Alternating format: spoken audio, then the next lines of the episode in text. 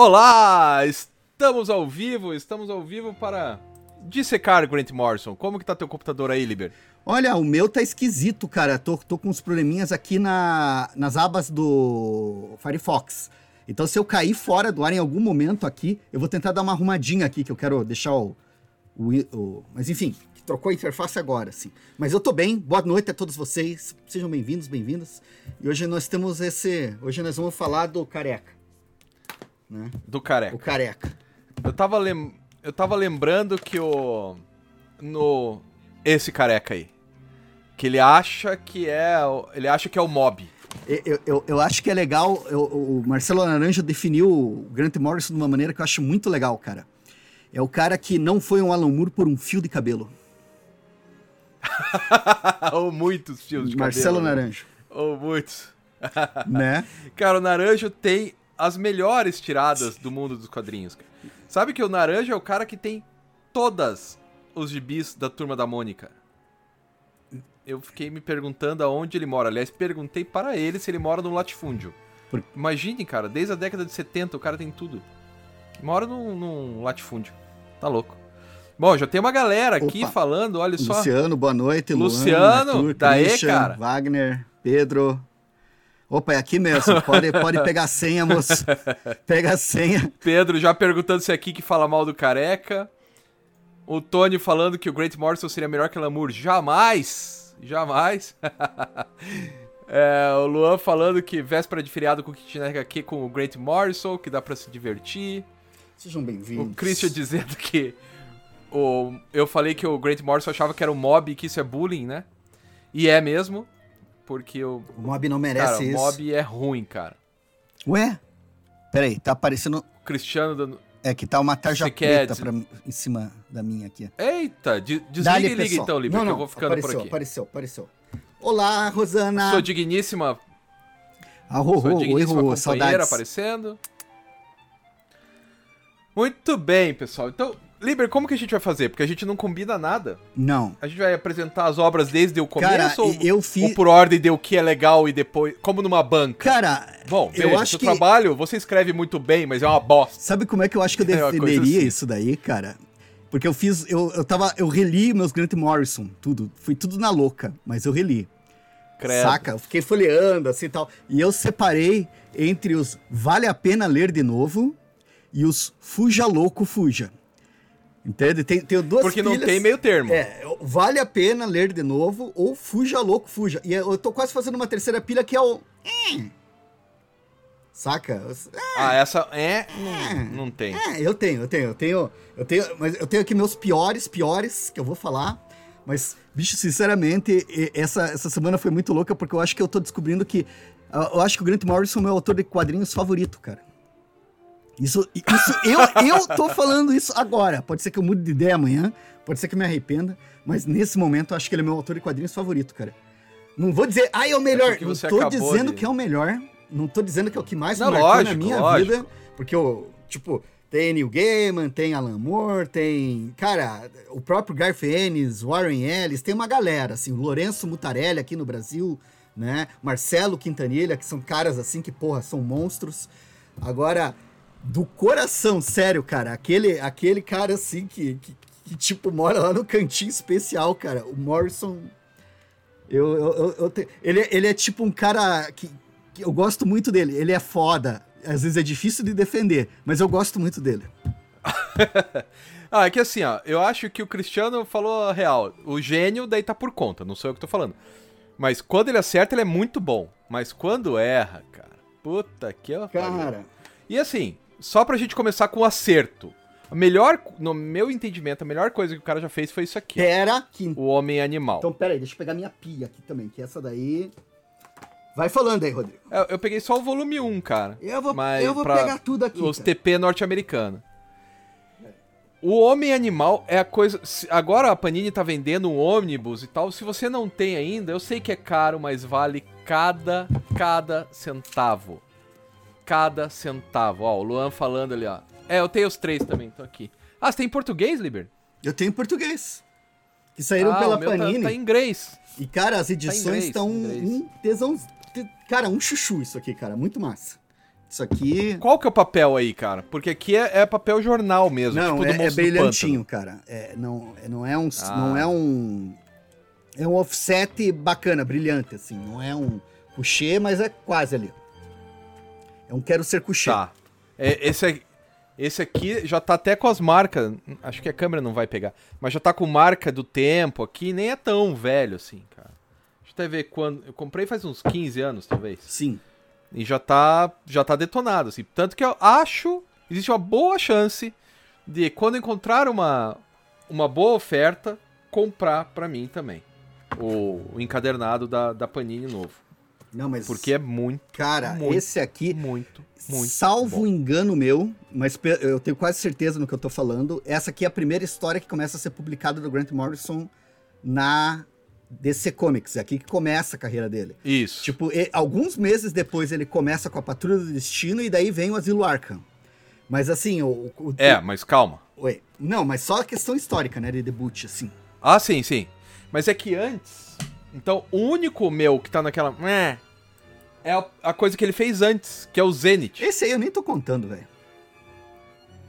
É, cara. Não, tipo assim, não. nazistas de outra dimensão. Não, cara. Deuses malignos da antiguidade. E um astro do rock com superpoderes. Você leu? Cara, eu li faz tanto tempo e é simplesmente esquecível. Então, cara. Mas é só esquecível, ele não me dá nojo, assim, não dá ânsia de vômito. Como algumas outras obras dele conseguem. Então, porque, porque o que, que acontece? Isso aí quase foi publicado lá. Eu nunca tive interesse de ir atrás, não, não posso falar se é, se é legal ou não o Zenith. E tem outros títulos que ele fez antes de, de, de chegar na DC, né? Publicou na DC, dois, é, na, naquelas revistas britânicas. DC né? a 2000 AD, 2000 né? AD. Cara, tipo, ele, ele- já tinha uma carreira antes, ele não, não nasceu do nada. Tem os personagens dele que depois ele vai re- reapresentar lá no nos Invisíveis e tal, né? Mas, bicho, fa- falando sério, cara, esse aqui é tipo assim, é aquela coisa que a gente tava falando de banda. Aquela banda que vai fazendo, faz o primeiro álbum, faz o segundo, e daí tem aquele álbum assim que tipo, porra, esse é o cara. É, é isso aqui, o cara veio, é, é por isso que ele veio. Isso aqui é o Homem É o Animal. Master of Puppets. Esse aqui é... Isso aqui é o Master of Puppets do Metallica. Exato. Que lançou, o- lançou o, o Kill Em All, que era legal. Ride Lightning, bem melhor. O Master of Puppets é uma obra-prima. Aí eles lançaram Just For All e se aposentaram e estão aposentados até hoje fazendo show todo dia, né? Bom, eu, Porque eu faria a mesma coisa. De cara. lá pra cá, Eu faria a mesma coisa. desgraça. Uma música pior que a outra, assim, desde o Black Album, que eu odeio Metallica.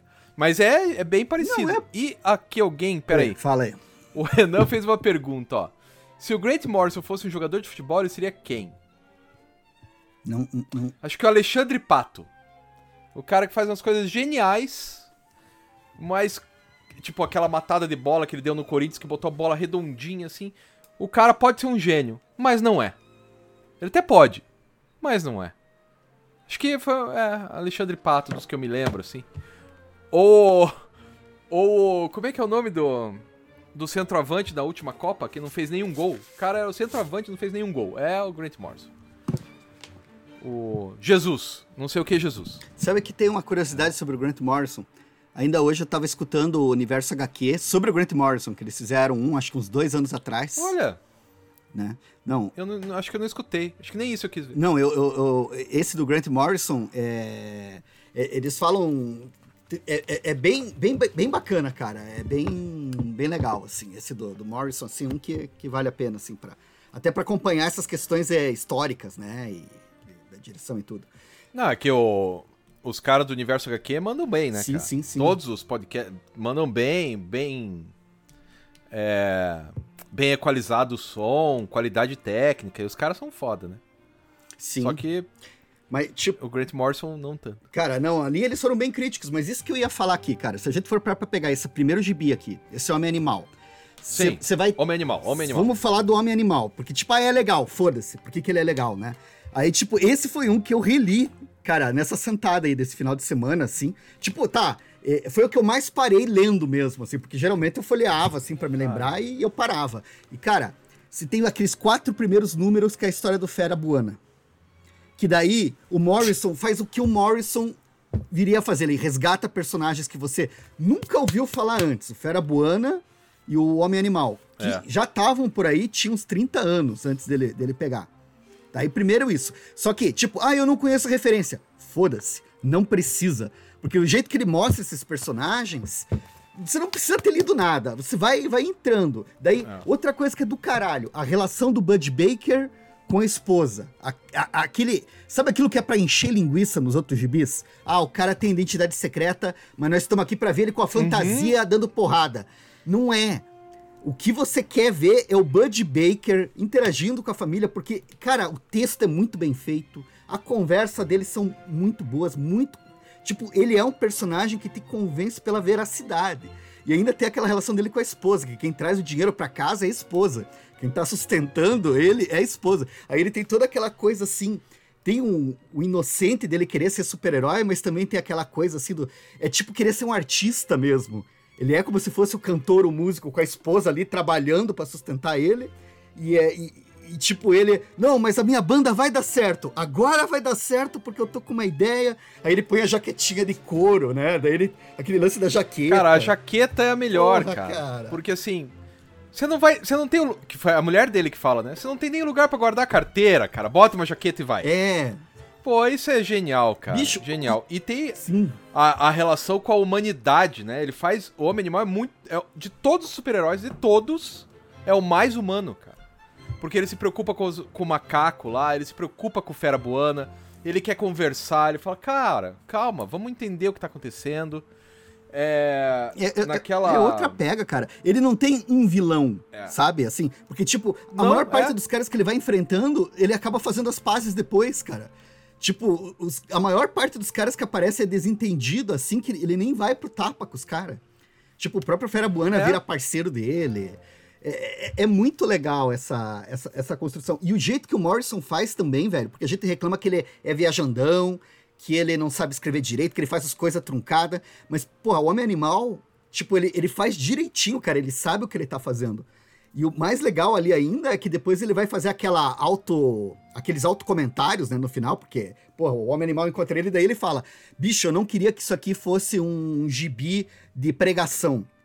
Porque eu tô a favor do Uhum. direito dos animais, mas quando eu colocava nas histórias parecia que eu tava dando aulinha, que eu tava fazendo palestrinha. O cara mesmo falando isso, isso não faz sentido numa história em quadrinho. E daí, porra, cara, tudo isso daí ia, iria misturando. E, porra, a, a história até hoje, velho, ela é velha, porque tu vai ver o Bud Baker vai falar com a mulher de um orelhão, né? Ele não tem o celular. Ele tem que ir no Aham. orelhão ligar pra É, mulher. Não existe, né? Tipo, hoje você nem, nem pensa mais nisso. Mas ao mesmo tempo, toda essa coisa do ativismo do cara. Porra, eu tô sendo ativista, mas qual que é o meu limite? Eu posso invadir um laboratório que tá torturando animais? Ele vai aparecendo essas situações na história.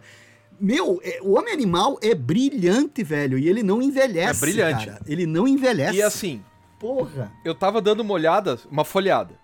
Não tem nenhum quadrinho sobrando e nenhum faltando, cara. O cara foi. O cara. Aqui ele foi um gênio mesmo. Aqui é Sim. sensacional, cara. Você lembra da história dos gatinhos, cara? Que tem os gatinhos pequenininhos que nascem. Cara, aquilo. Não tem como você não se comover, cara. É. é putz. Cara, Homem Animal é sensacional. Eu vou ser obrigado a comprar a versão da Panini. E eu tenho essas aqui. E eu vou comprar a versão da Panini também porque merece. Porque eu quero ter aqui. Sim.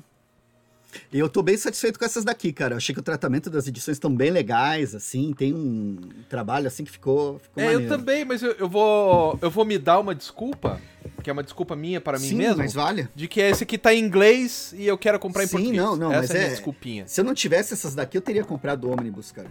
Mas eu tenho essas daqui. E ainda me lembro porque É. eu tenho aquelas DC 2000, que isso aqui começou a sair no Brasil, lá em 1989, cara. Era o ano que tinha saído o filme do Batman. Era o ano que tinha saído o Asilo Arkham. Daí começa a sair. Cara, era um mix muito gostoso, cara. Aquilo era muito bom. Cara, e assim, o, o Homem Animal, eu acho que ele ainda tem um, um outro lance de dar um up, né? Na, na ideia do super-herói. Só que daí depois também que o Grant Morrison saiu, ele foi pra Liga, ou ele era escrito junto, e daí já não, não funcionava muito, não. Mas, No- cara. no, no, é gibi tão ele fala disso. O Morrison tem uma hora lá que ele fala: É, É. tô- você tá com a liga, não sou eu que escrevo as tuas histórias. Daí o Homem Animal para. É, eu sempre tenho a impressão que eu tô meio perdido na Liga da Justiça. Cara, e tem, uma, tem umas coisas assim que ele fala também nessa, que essa é a última edição, né? Da edição 3 é a última edição. É o, é o Grant Morrison se despedindo. Daí ele fala Puta assim: é. Eu também faço a, a Patrulha do Destino. É, mas eles não sabem disso. Cara, essa. Eles não sabem disso é muito legal, cara. Mesmo porque a Patrulha do Destino seria os personagens muito mais metalinguísticos do que o Homem-Animal, né? Pela própria ideia da, da patrulha e tal, Sim. ela teria uma verve mais metalinguística, mas ele usou isso no Homem-Animal. Tanto que o último, o último encadernado, pelo menos em inglês, é Ex Machina. Deus Ex Machina. O nome. Em português também? Deixa eu até ver aqui. Sim, também. É, então. Mas, cara, você quer, quer, quer passar. Porque, assim, uma coisa que eu queria dizer é: se você for ler alguma coisa do Grant Morrison na vida, leia o Homem Animal. Isso. É tipo o Homem Animal, cara. É o Watchmen do, do, do, do porra do Grant Morrison, cara. Assim, tipo, lindo, É. foda, espontâneo e retocável, assim, cara. Acho maneiríssimo. re- não tem nada de errado, nenhum. é, nenhum ponto a mais, nenhum ponto a menos. Sensacional, cara. Né? Boa noite, Olha lá, Ingrid. as minhas morceguinhas me dando oi. Isso é a Sofia e a Ana me dando oi. Estão lá em Ponta Grossa, enquanto tem essa pandemia maldita. E não é pra vocês lerem o Homem Animal ainda, garotas. Esperem ficar mais velhas para fazer Cara, isso. eu acho que uma idade legal pra ler o Homem Animal é aos 12 anos, cara. Isso, lá pelos Os 12, acho que é 10, legal, cara. Hoje em dia, 10, 11 anos, assim, essa fase que você tá entrando, porque hoje tem um monte de assunto e, de novo, eu acho que ele conversa muito com a nossa época de hoje, cara. Aquelas coisas lá de ativismo, do que que é ser radical.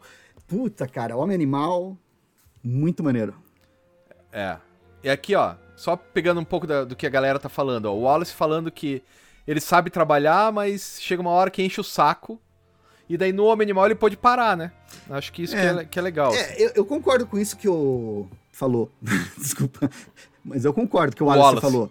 É, tipo, porque o, o, o Grant Morrison, muitas vezes, ele começa bem. Um exemplo que eu tenho, cara, eu nem mais tenho aqui em casa, que era aqueles X-Men dele. Do, do... Eu tenho do Grant aqui, Morrison, cara. Eu achei que você tivesse. Não, não, eu tive, eu tive. Só que eu não sei, eu passei pra Esse aqui, frente, eu não curti, passei pra frente, sabe? Diz que. E é um. Esse X-Men dele é um que vai degringolando do, do meio pro Isso. final. Degringola. Isso. Assim. Fica, fica um troço assim que. O começo é bem legal, né? Que tem a Cassandra nova. Sim. Pô, então o professor Xavier tem uma irmã gêmea que ele matou no útero. Opa, que legal, vamos lá. E daí o último, se não. Ah, não, mas daí acho que já é o Joss Whedon, né? Que daí Não a sei. sala de perigo ganha vida e vira uma máquina assassina. Não sei se. Cara, É difícil. o, é o- difícil. o do Joss Whedon é o. Do Josueldo, né? Era o Josueldo? Josueldo. Cara, o Jos- o- eh, os X-Men do Josueldo eu gostava, cara. Pronto, falei. Ó, o, o Pedro Bolsa, pra variar, sendo preciso. Preciso. É, a essência do, do problema do Grant Morrison é que ele é egocêntrico e se acha melhor do que ele realmente é. E daí ele tenta exceder o talento dele e fica essas porcaria aí, né? É você tem que ver o que, que a gente tá avaliando, né? Você tá avaliando a figura do cara, que confesso é meio cansativa. É, tipo, porque, por exemplo, eu assisti aquele documentário sobre ele que ele mesmo fez, o Talking with Gods. e, cara, assim, porque tem o do Alan Moore, que é o Mindscape of Alan Moore, que tá no. Sim. No, no, no, Na- Net- tá no YouTube. Tá no YouTube. Assista, que é sensacional. É o Alan Moore dando uma palestra e. Porra, Alan- só que o que, que Só a cara dele, só assim. que o que, que o Alan Moore fala? O Alan Moore fala do trabalho da arte de magia. É que ele- esse é o assunto. E daí Isso. é ele de frente. É uma live com o Alan Moore, praticamente, feita 15 anos atrás. E daí o Morrison, ó, vamos fazer um documentário com o Grant Morrison, porque tem uma galera que é fã que incensa ele e foram fazer. E daí é depoimento de desenhista dizendo como o Grant é legal, é o Grant falando como ele é legal, ai, porque esse meu trabalho. E cara, é por isso que eu falo que fica difícil de defender, porra. Daí não tem Grant defesa. Mor- Sabe que eu vou refazer a minha resposta? Ué, Não me lembro quem que perguntou de quem. O Grant Morrison é o Neymar. Ele pode ser genial, mas ele é tão chato. Ele é tão babaca que ninguém quer jogar com ele. E daí não dá pra jogar Então, sozinho, né? é, é- é porque o lance da figura pública, quem é você publicamente, o teu avatar público, faz parte da obra do artista. Neil Gaiman e Alan Moore, acho que a maior obra do Neil Gaiman é ele. Ele mesmo, assim, publicamente, é. as relações que ele tem, como ele transita, o que ele faz, as palestrinhas e tal. O Neil Gaiman, e daí do Neil Gaiman vem as obras subsequentes à, à imagem dele. O Alan Moore também. O Alan Moore, ele carrega lá o lance de, de, roteiro de quadrinhos, mas ele tem uma série de argumentos, de, de posições, de declarações políticas, de cultura pop, que, que deixam ele num lugar. E o Morrison, eu adoro o trabalho do Morrison, adoro os quadrinhos dele, mas porra, cara, é tipo Gente, olhem como eu sou incrível. É um lance assim que não. Alta egolatria muito grande, cara. Ele devia ter arranjado um é. assunto para ele se construir em cima e não ele ser o assunto que ele ia se construir em cima, cara. Isso que é foda, assim. Acho que o Wagner lembrou do Ibrahimovic, que é o jogador de futebol também, que ele se acha um deus, mas é só muito bom.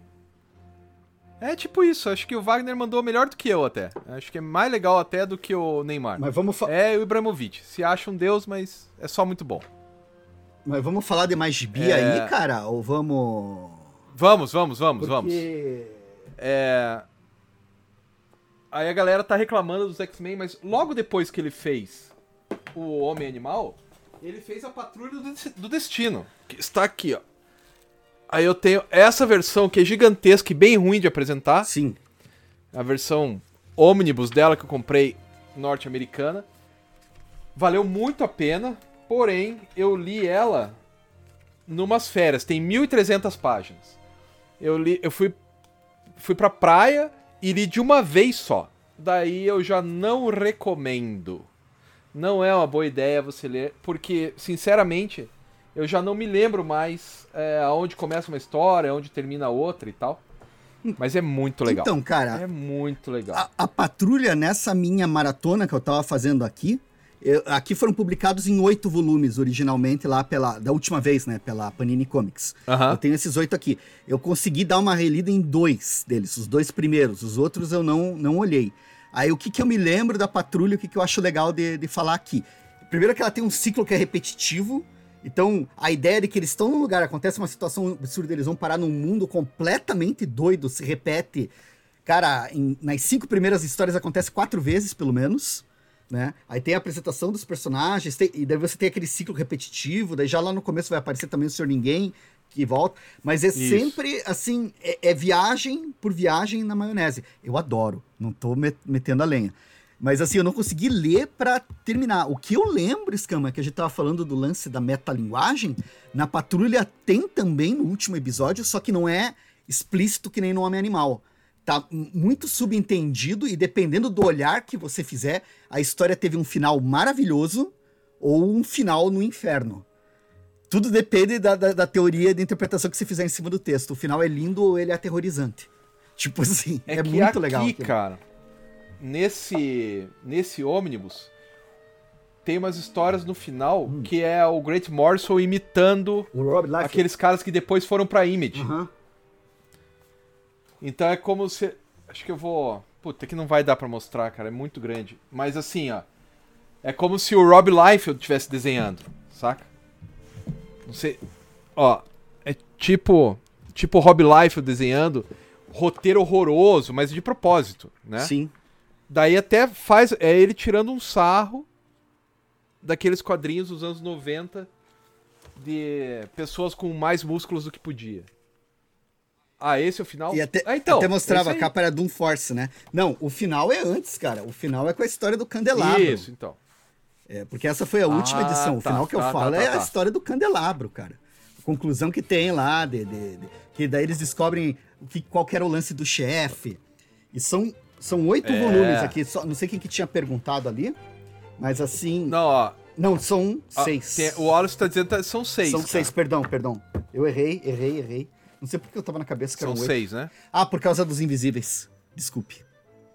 Ah, sim. Desculpe, mil perdão. São seis, são seis. São seis. Eu tô com eles aqui agora. E a mão. Patrulha do Destino, o cara já chega, já dando um pé na porta, né? Na sim. hora que ele, ele vai recontar a Patrulha do Destino a partir do Cliff, né? Do Homem Robô. Homem Robô. É ele que comanda a história, né? E, e ele dá uma coisa tão nonsense, cara, pro começo que é muito legal. Eu me lembro de estar lendo a Patrulha do Destino, assim, falando, cara, isso é muito bom, cara. Mas- E eu era moleque quando eu li a Sim, primeira vez. sim. Por- E eu falei, isso é muito bom, mas eu não conseguia nem entender por quê. Daí quando eu reli, já adulto, essa versão em inglês, aí eu consegui entender melhor o que que é, cara. Porque puta que pariu. Você sabe, É você sensacional. sabe cara. que a, a Patrulha do Destino, comparada com o Homem Animal, a impressão que eu tenho é que o Homem Animal, o Grant Morrison tava levando mais a sério. Ele fazia tramas, tinha tudo, tudo andava no trilho de acordo com o que você achava que uma história devia ter. Diálogo, coerência, personagens consistentes, tramas bem estabelecidas, você construía um tecido muito bem definido. A Patrulha, pra mim, parecia que ele era bem aquela proposta da Dá. O que, que eu vou fazer nesse arco? É, daí, sei lá o que, que ele fazia, cara. Se ele jogava num pedacinho de papel com, com palavras num saquinho, jogava. Dadaísmo, Mas eu tenho né? certeza, velho, que a Patrulha do Destino foi o negócio assim que ele fez mais na porra louquice. Eu duvido que ele tenha planejado. Eu duvido assim que ele tenha. Porque o Homem Animal, já na edição 10, 12 ali, você já começa a ter vislumbres da volta no tempo É. que o, o Homem Animal vai fazer pra tentar salvar a família, né? Então, tipo assim, você já vê uns. Tipo, já foi planejado tudo lá do começo, assim. Então lá todas as pistas, tá tudo bem montadinho, é bem redondinho. A patrulha, cara, é mais assim, tipo. "Ah, hoje eu tenho. Cara, a patrulha é um ato de improviso de palhaço, praticamente, cara. É um tesão É, lá, cara. É, muito massa. Mas é muito bem feito, né? Sim. Aquele dos homens é, Scissorman, eu não sei como que tá em português, que os caras Os não falam tesoura. coisa com coisa. Sim, Cara, aquilo lá, porque pra minha sorte eu tinha lido em português aquilo. sim. Antes, né? E eu me lembrava que os caras não falavam com nada com nada, né? Mas se você pega isso em inglês, numa língua que você não domina 100%, Sim. você vai falar, não, ih, cara, eu não tô entendendo nada. Ele deve estar falando algum inglês arcaico. E não, era só o cara Só... dadaí. Aliás, é dadaísta, Não, né? e tem mais uma Porque coisa. tem a gangue do É Dadá. a gangue do Dadá. Não, e nessa primeira história que você tá falando é muito legal porque é o arco de abertura da, da patrulha. É Uhum. o Grant Morrison, é isso que vai ser agora, gente. E é muito legal porque é tudo baseado num conto do Jorge Luiz Borges. Tipo, a ideia dos caras que inventam uma cidade.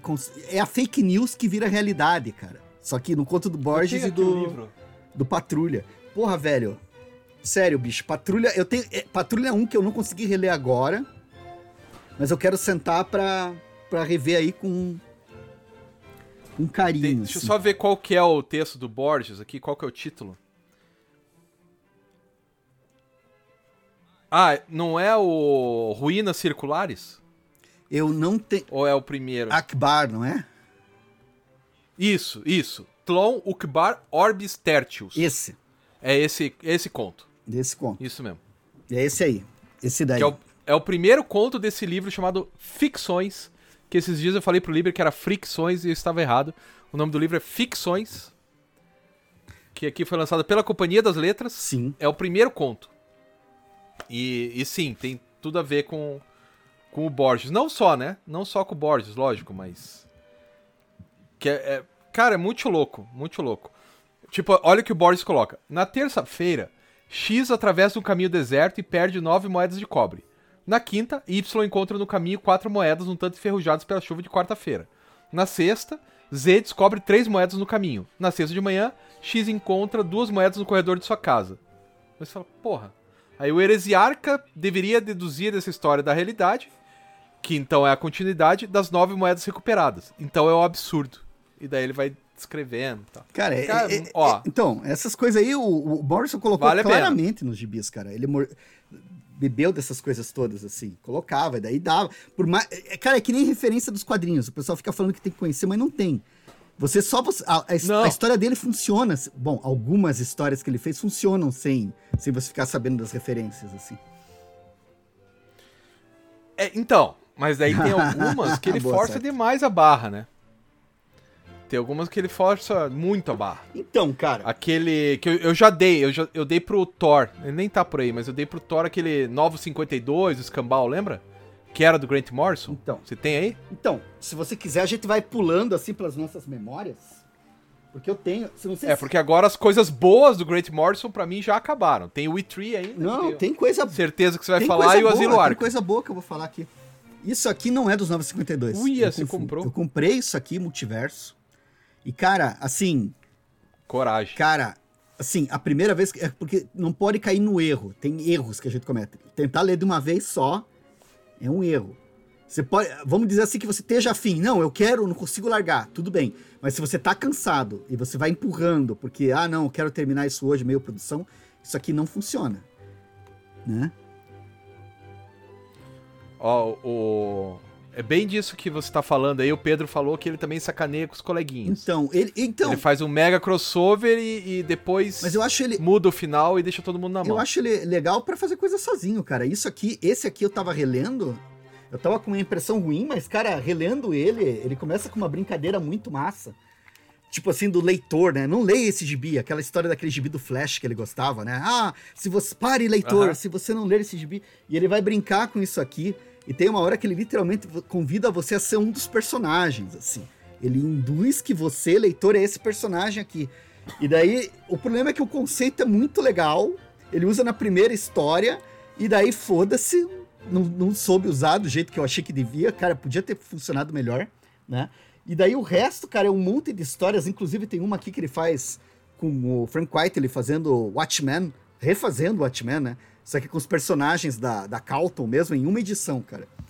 E, cara, eu gosto, porque ele vai fazendo as piadinhas, a história funciona, ela é redonda. Se você tem a referência do Watchmen, tudo bem. Se você não tem, ela funciona também. Ele vai depois passar para um outro gênero completamente diferente, mais, mais juvenil, assim, com o Capitão Marvel. E daí vai ter história de aventura na Segunda Guerra e ele vai brincando nesse multiverso. Isso aqui eu achei bem legal, cara. Não, não achei ruim, não. Achei, achei maneiro, assim. Só que esse daqui é requentado da minha história favorita do Morrison, que depois eu falo. É, então. eu- é, Não dá. Mas você cara, leu eu esse não- aqui? Não consigo. Não, Nem quis. não. Depois daquele novos, daquele 52. Esse eu não peguei. Cara, eu li, eu li aquilo. E assim, eu comprei todos, porque eu falei, não, uma hora vai melhorar. Não, não, uma hora vai melhorar. Não, uma hora vai melhorar. Melhora. Depois eu dei pro Thor, porque é, é meu amigo e tal, moleque, né, ainda. Ainda gosta de super-herói, bastante e tal, essas mega sagas. Dei pro cara, bicho. Dei pra ele. Né, não... Meu, não dá. Sem, sem condições. Mas tem as coisas bacanas. Quer pegar o... O, o Batman lá? Qual deles? Ué, qual, qual ele fez? Ele fez o Asilo Arkham, né? Não, ele, Fez mais fe- algum? ele fez oito anos de Ah, trabalho com o ele fez Batman, né, irmão? Oh. Qual deles? e se você contar Não, ainda a Liga da bom antes, Justiça, lembra? a, Estamos numa banca.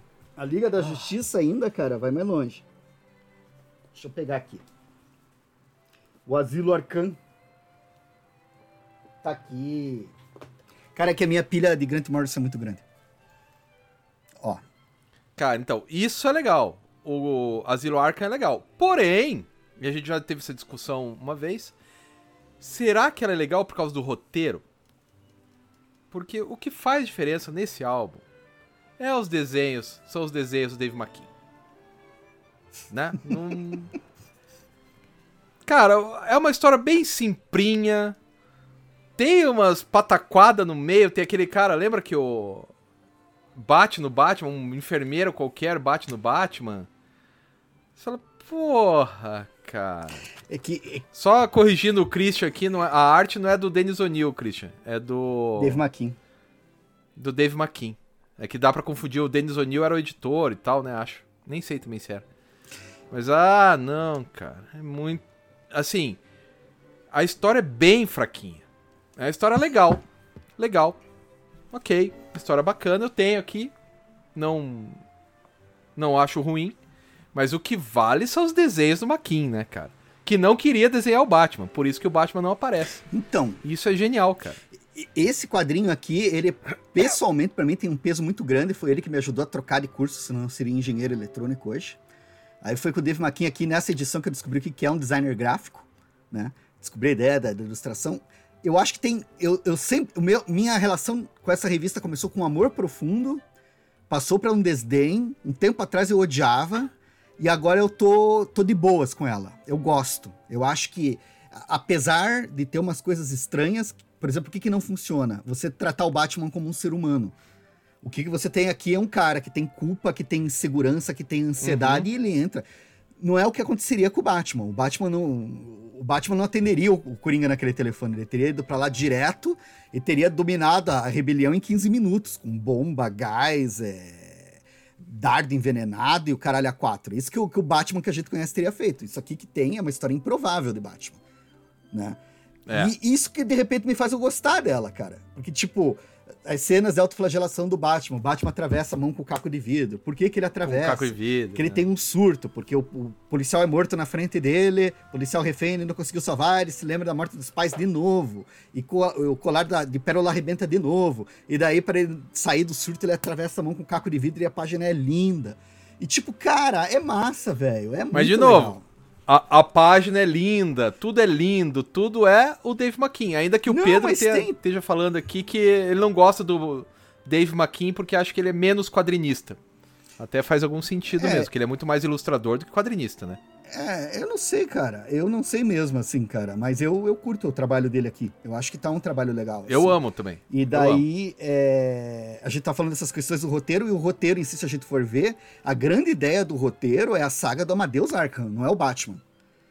O lance do Isso, hospício isso. é um, é um, é um, Essa parte até que é é um legal. entretenimento durante a saga do Amadeus. E daí ele vai intros- é, costurando pra misturar com aquela ideia de magia do Crowley, porque tem um monte de cartas do tarô do Crowley ao longo da história inteira, tem um monte de referência de magia. E o próprio fei- feiticeiro, né? O próprio enfermeiro lá, que, que quase mata o Batman, ele tinha feito um círculo de sal, tinha feito toda uma magia. Daí as pessoas dizem que o Batman agiu daquele jeito porque ele tava sob o efeito da magia e não sei o quê. Aí entram todas as interpretações, né? de- Mas eu curto, cara, eu curto o simbolismo, eu curto as relações com o Carl Jung, eu curto o visual. Se fosse outro desenhista, não ia dar tão certo. Eu acho assim que não é uma boa história do Batman, mas é uma boa história. Ela, o que complica é quando a gente pensa que é uma história do Batman. Mas acho que se não fosse, ela É. não funcionaria. Então eu, eu, eu, eu, eu considero a Zero Arkham, cara. Eu, eu acho, eu não acho ela ruim. Eu não acho ela um dos. Eu acho que ela é boa. Boa. Boa. Só boa. Boa. Então, Boa. é, o Lucas fala ali, ó, no Asilo Arkham rola a parada do Morrison querer ser genial e às vezes ser só pretencioso mesmo. Ainda que tenha essa cena que o Luan falou, que a apertada de bunda do Homem-Morcego, no- que o Coringa dá aquele fom-fom no Batman é engraçado. Não, aquilo. É Não, a, a história toda eu acho muito legal, cara. Eu, eu curto bastante. A relação com duas caras, cara. Ele trocar a moeda pelo tarô e eles chamarem aquilo de tratamento, né? A descaracterização do personagem, É. a deconstrução. O passeio dele pelos, pelos vilões que ele vai encarando, né? Chapeleiro, O Crocodilo. Crocodilo, Max Zeus. Todo mundo com um discurso, parece um lance de teatro, parece que tá assistindo uma peça de teatro, não? quadrinho. É, é. Cara, eu gosto, bicho. A única coisa é que. Sei lá, cara. Acho que o que acaba A estragando arte- a história é o Batman, assim, cara. Se fosse. Só que se não fosse o Batman, também não teria o apelo que tem, né, cara? Tem um papel ali. Eu gosto. Eu vou, E não, eu- eu vou- não, não teria vendido tanto também, eu, né? eu vou aprovar Porque o. o Batman vende muito. eu vou né? aprovar esse trabalho aqui na qualificação. Eu não sei o que o professor Escama pensa, mas eu, eu considero ele. apro- Tem restrições, É, eu- tem mudanças para fazer no texto, mas eu considero aprovado. Isso. Tem mudanças para fazer no texto, mas a gente espera que com a ajuda do orientador, ao final desses últimos seis meses que lhe restam, você consiga terminar a contento. Né? Mais ou menos. É... Ah, o Igor lembrou de uma coisa aqui, ó. O letrista, né? Do. Só que o letrista é o próprio Dave McKean, não, é? Não. Cara, eu já Não? te digo, o letrista é outro. Le- Gaspar Saladino. Lettering, Que é um gênio também. Gaspar E que quando veio pra cá. Quando veio pra Foi cá foi Lilia a outra gênia, que é a Lilia Mitsunaga, que é um gênio, e depois fizeram aquela porcaria de colocar no computador. Só que fazer essa porcaria colocar no computador fez com que o nosso tradutor preferido decidisse fazer um doutorado, lembra? Sim, Que foi por isso que o Érico decidiu fazer o doutorado, por causa dessa edição do Batman. No final das contas, o trabalho não foi para essa sobre essa edição, mas ele se ligou que, pô, a, a onomatopeia influencia na tradução. Né? Mudar a onomatopeia, mudar o caractere da onomatopeia, sim. muda a tradução também, que é, a- é o trabalho de doutorado do velho e bom Érico Assis, grande parceiro, gente finíssima. É, você quer mostrar o outro bonzinho, que é o E3? Ou você tem alguma outra Cara, coisa? porque nessa época a gente tava fazendo aí, a gente mostrou os três do começo da carreira dele, né? Os três aconteceram antes dos anos 90 ali, no começo dos anos 90. Aí eu gosto de citar aqui, que saiu no Brasil nessa edição aqui da Vertigo, a Tire, que é o Mate Ah, Seu. Namorado, que é uma história que ele faz que... Aí que tá, é, o- é o Morrison trabalhando com não super-heróis. Então é uma guria de uma família conservadora britânica que conhece um cara e eles saem assim, meio aquele filme do Assassinos por Natureza, tá ligado? Por natureza. Saem por aí fazendo barbaridades, se envolvem com, com, com hippies, viajam de carro, roubam uma arma, matam gente. Enfim, e é uma história toda sobre delinquência, sobre. Ele vai colocar isso aqui muito no personagem dos Invisíveis, o Jack Frost, o guri lá que aparece no começo lá, o, o Neil deles. E daí essa aqui é legal, e uma outra que eu acho legal, que eu não sei. Ah, essa aqui não é tão legal. Isso aqui não é legal. Isso aqui eu tô tentando achar legal. Kid de Eternidade? Eu tento achar legal. Ah, nem, nem peguei. Eu tento achar legal e não. Aí essa aqui tem coisa pra falar, Escama. Que essa aqui, esse papo que a gente Discorra. fala do. Ah, o Morrison, porque ele complica? Sim, ele complica. Ele tem uma. Narrativas aqui no meio, tem duas ou três principais, né? Aí ele completa com outras tramas paralelas. Só que ele quebra elas e ele coloca o futuro no começo, o passado lá na frente. Saca? Ele distorce a linha do tempo porque, ah, o tempo não existe, é uma das propostas. Então ele apresenta coisas do futuro, coisas do passado. A arte é do Duncan Fegredo, que tá muito parecida com o Asilo Arkham, do Dave McKean. A estrutura, o layout das páginas, as próprias técnicas de ilustração com colagem e cores É exuberantes. verdade, parece. Lembra muito, só que não é Asilo Arkham, né? E daí aqui prejudica porque os desenhos, a narrativa deslumbrante tira a atenção da trama. E a própria confusão de edição que ele faz, por causa que não existe tempo aqui, tipo, você gasta mais energia tentando entender o que, está acontecendo, tentando relacionar os fatos, tentando saber se o personagem que você está vendo é o mesmo que você tinha visto ali atrás. E, e daí, tipo, todo esse esforço para uma trama que é o que de eternidade consegue escapar do inferno, onde ele estava preso, e ele decide voltar para lá para salvar o mentor dele. E daí, nessa, ele liberta o mentor dele e descobre que, na verdade, ele estava trabalhando para o inferno todo esse tempo. E ele precisa explodir uma usina de caos da Terra para dar o próximo passo evolutivo da humanidade. Es- Essa é a história. Só que você termina de ler a primeira vez essa porra aqui, você não consegue saber o que, que aconteceu. Aí, tipo, essa aqui eu já tinha lido umas duas, três vezes, e agora nessa terceira que eu tava só olhando por cima que eu. Ah, mas então é isso que acontece.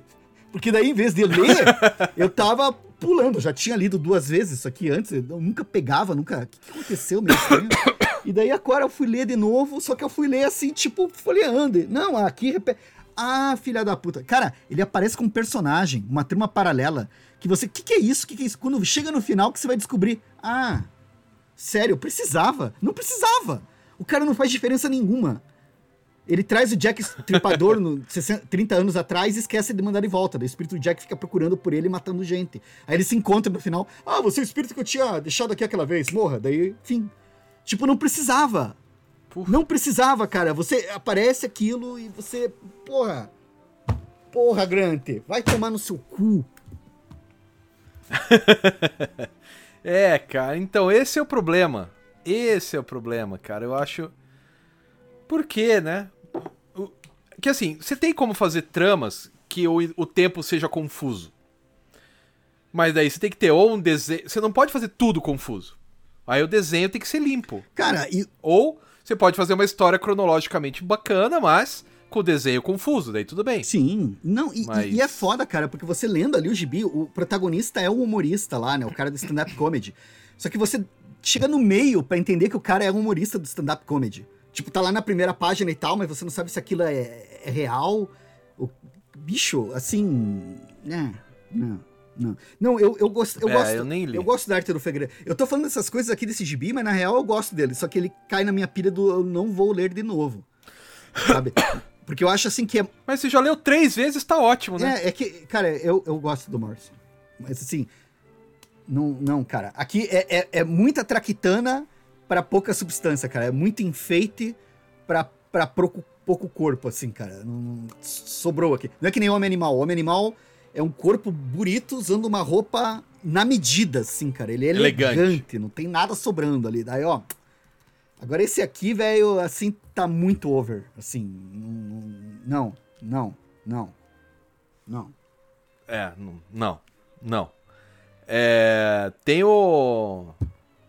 O outro que você ia falar, você não ia falar do E3? Cara, eu vou falar do E3 agora então. Você quer que eu fale do E3? Que é um dos gibis que o Liber mais gosta no mundo, é o E3. Sim. Eu adoro também, mas não tanto. Mas tem outros aqui, cara, que eu O adoro. Cara, é assim, cara, eu descobri. O O meu autor favorito de quadrinhos é o Grant Morrison, cara. Eu odeio e amo esse Não, cara. você cara. tá errado, Eu odeio e amo, cara. Não, não tô errado, é o meu favorito, cara. É o meu favorito, cara. Eu falando isso, eu execro o álbum do cara e falo, é o meu favorito. Ó, eu vou pegar o E3 que eu tenho, que é diferente do teu, né? Você tem a versão nova.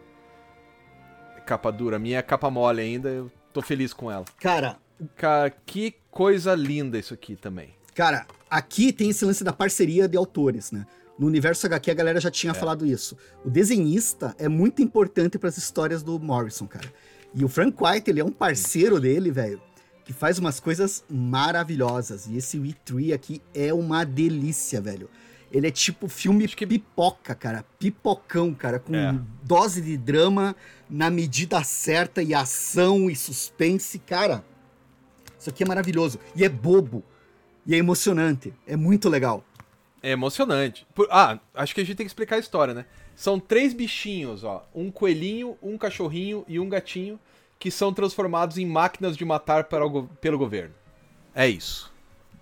Que daí tem toda aquele, essa questão ativista do Grant Morrison, Sim. né? Que você fica com dó dos bichinhos o tempo inteiro. Eles matam uma porrada de gente e você continua tendo dó dos bichinhos, cara. Porque os bichinhos são mais legais do que os seres humanos. Sim. Ah, mas eu, eu, eu acho assim que a, a, a primeira coisa que me chama a atenção aqui é a quadrinização, né? E você vê que o, Ah, sim, lindo. que eu acho maneiro, assim, tem um monte de soluções, essa, essa coisa das câmeras, essa página dupla de câmeras sem texto que eu...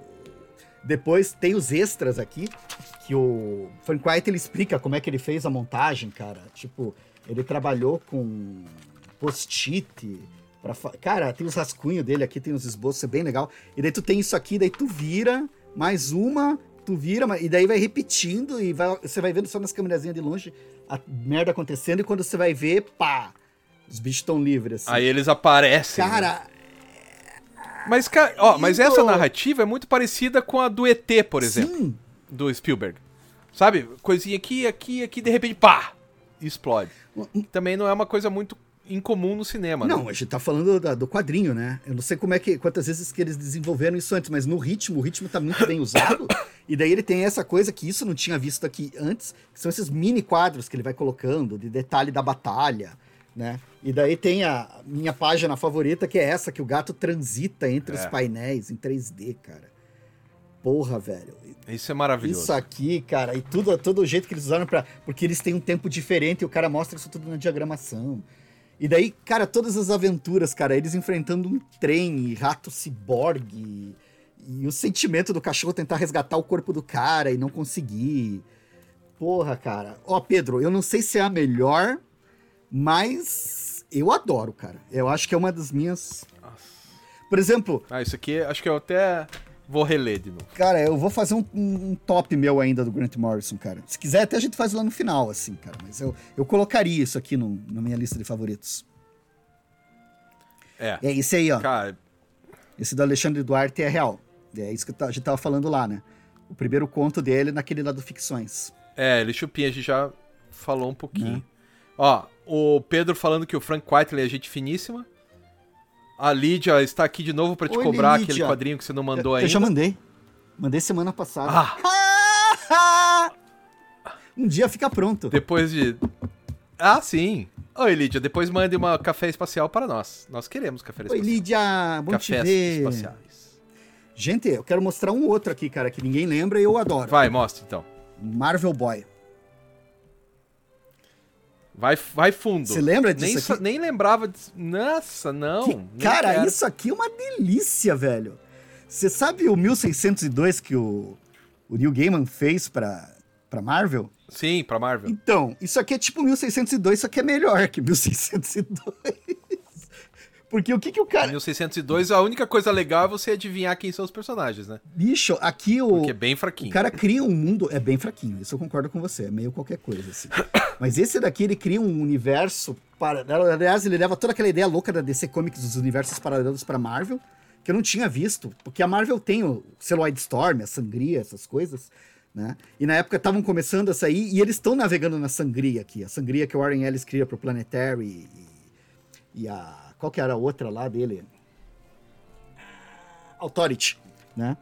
Authority. E daí você vai ter aqui, primeiro, uma super página, desenhos gigantes, muita ação, a nave chegando, sendo bombardeada, daí ele é capturado, né? Ele é o único sobrevivente, o Marvel Boy, né? Da raça, de uma raça Kree que nem é da, da, da, nossa realidade, e ele tá num mundo que daí, tipo, o cara que tá prendendo ele é como se fosse o Homem de Ferro, Tony Stark, malvadão, boladão, você não sabe qual que é o nome hum. dele. E daí ele vai trocando todos esses personagens. Hum. Não, Scam, é bom pra caralho. Sem brincadeira. Isso aqui eu achei o ritmo foda. As releituras que vão aparecendo dos personagens. O jeito como ele remonta. Porque é o universo Marvel, mas não tem nada a ver com o universo Marvel que a gente conhece. E daí, de quebra, ele vai juntando essas historinhas desse cara aqui e vai colocando umas coisas no meio, né? Que eu achei. Cara, Grant Morrison total, né? Ele enfrenta uma marca. É uma marca, um branding.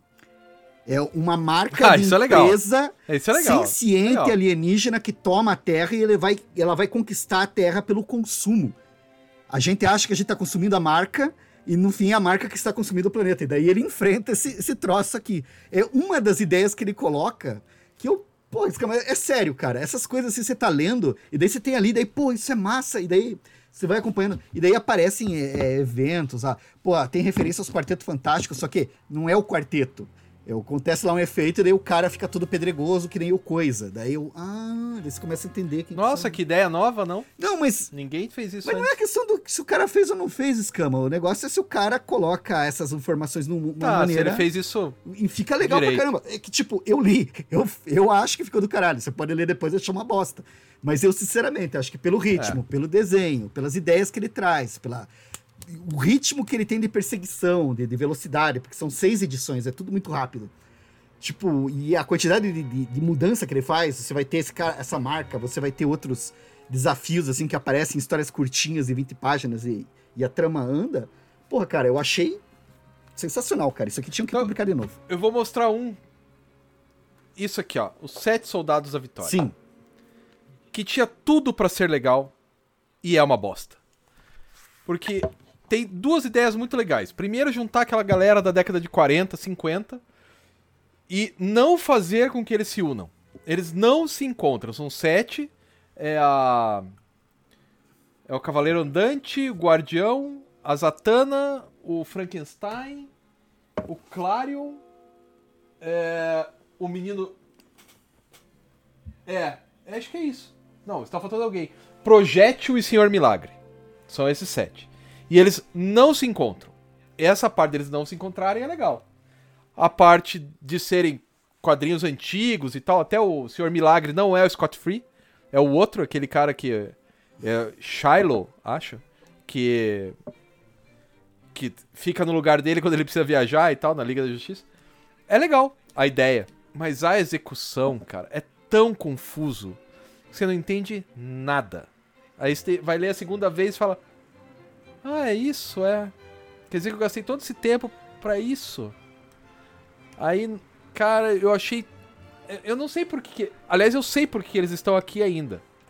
Porque eles estavam numa. estão numa pilha que estão os quadrinhos do Batman e logo depois vem do Spawn.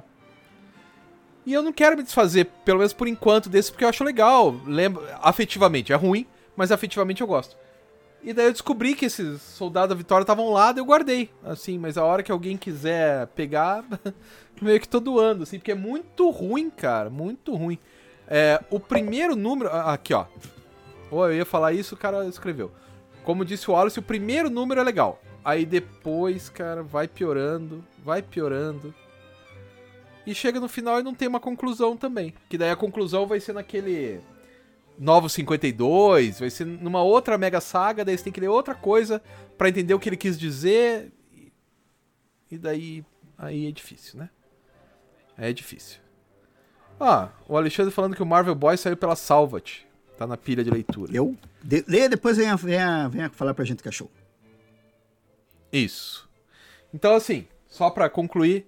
Você leu Sete Soldados da Vitória ou não, Lili? E aí? Termina.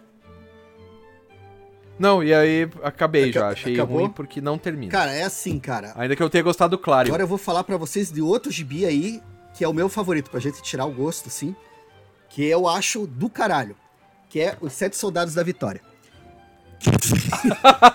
boa, boa. Por que que eu boa. acho... Cara, eu tava relendo, esse eu reli esse final de semana. E assim, de boa, são, essas são oito edições também, né? Aqui no Brasil saiu Ei. como oito edições. E lá nos... Deveria ser sete, né? Mas enfim. Não, é que a, a matemática, né? Porque lá nos Estados Unidos, são cada um dos sete ganhou uma minissérie em quatro partes. Que ficavam sendo publicadas com semanas alternadas. Né? Então, por exemplo, por mês saíam quatro edições. Aqui no Brasil, a lógica que a Panini, essa, esse material aqui, se não me engano, é de 2007, foi publicado aqui, 2008. E a lógica que a Panini usou aqui para ordenar as histórias foi a publicação delas, a ordem 2007. de publicação dos Estados Unidos. Então você vai ter os Soldados da Vitória número 1, que tem o, o prólogo, que é do caralho, assim, uhum. cara. Desenhos do J. William III. Sim, sim, sim, aí é uma trama que fica trocando os focos e que tem um final tenebroso, assim. Eles são tragados pelas forças do mal e você tem uma ideia do, da, da grande força maligna que vem por aí.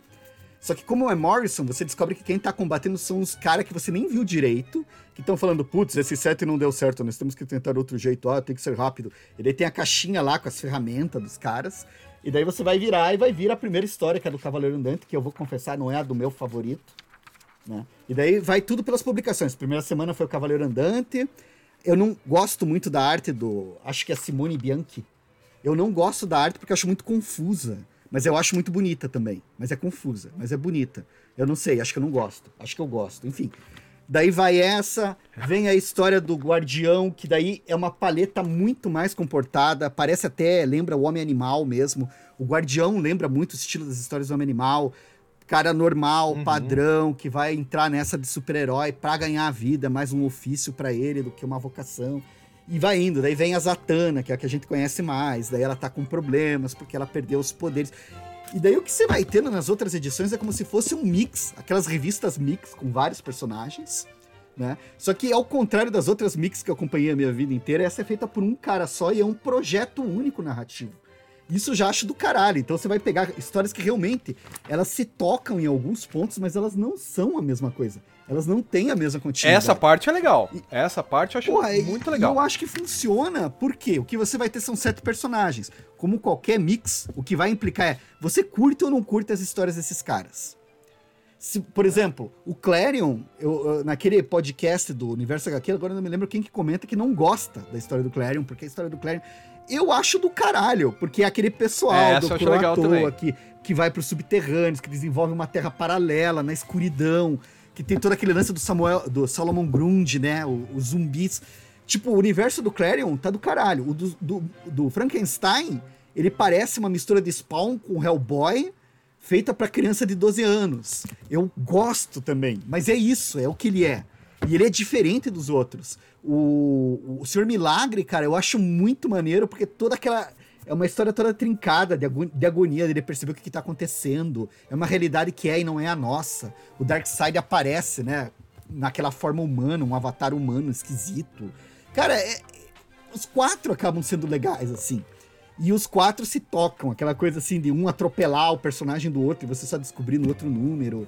Enfim, eu acho puta, eu acho que foi um trabalho muito maneiro do Morrison. Acho que o final, como qualquer final, vira uma gritaria, uma apoteose, assim, que parece. O final, eu confesso que tem um quê de Transformers 5 que eu não gosto muito. Porque é muito zum zum zum acontecendo, mas o desenvolver. Eu não, assisti lá, Transformers 5, não entendi a referência. Não precisa, cara, é ruim. É ruim. É só isso. É ruim. Mas assim, de modo geral, eu acho, cara, eu acho que é um dos meus favoritos do, do Morrison, essa, essas, esses sete soldados aqui. Eu colocava assim junto com. com, com na minha, na minha, no meu top 10 ela entra fácil, top 5 já entra, cara. Acho muito bacana. Ah, eu não. O Pedro tá falando que tudo que o Simone Bianchi faz, ele faz com um desenhista que escreve com um escritor mal. Escreve ruim.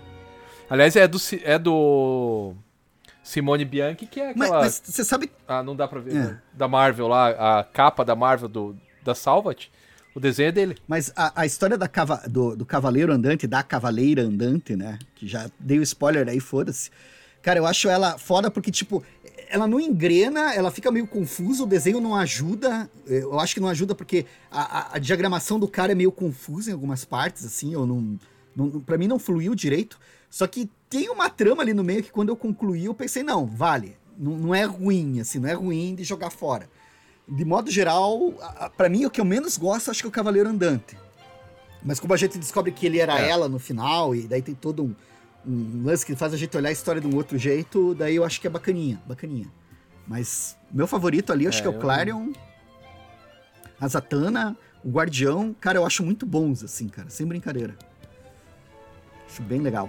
Cara, então, o, o Guardião é um personagem que eu tenho um certo carinho, porque eu, eu me lembro de comprar os gibis do Batman e eu me identificar com a, do Batman, não, do Superman. Do Super-Homem, né? Da editora Abril. Como é que é? A Patrulha Jovem, é, né? Patrulha Jovem, no Jimmy ah, Olsen, né? Patrulha Jovem.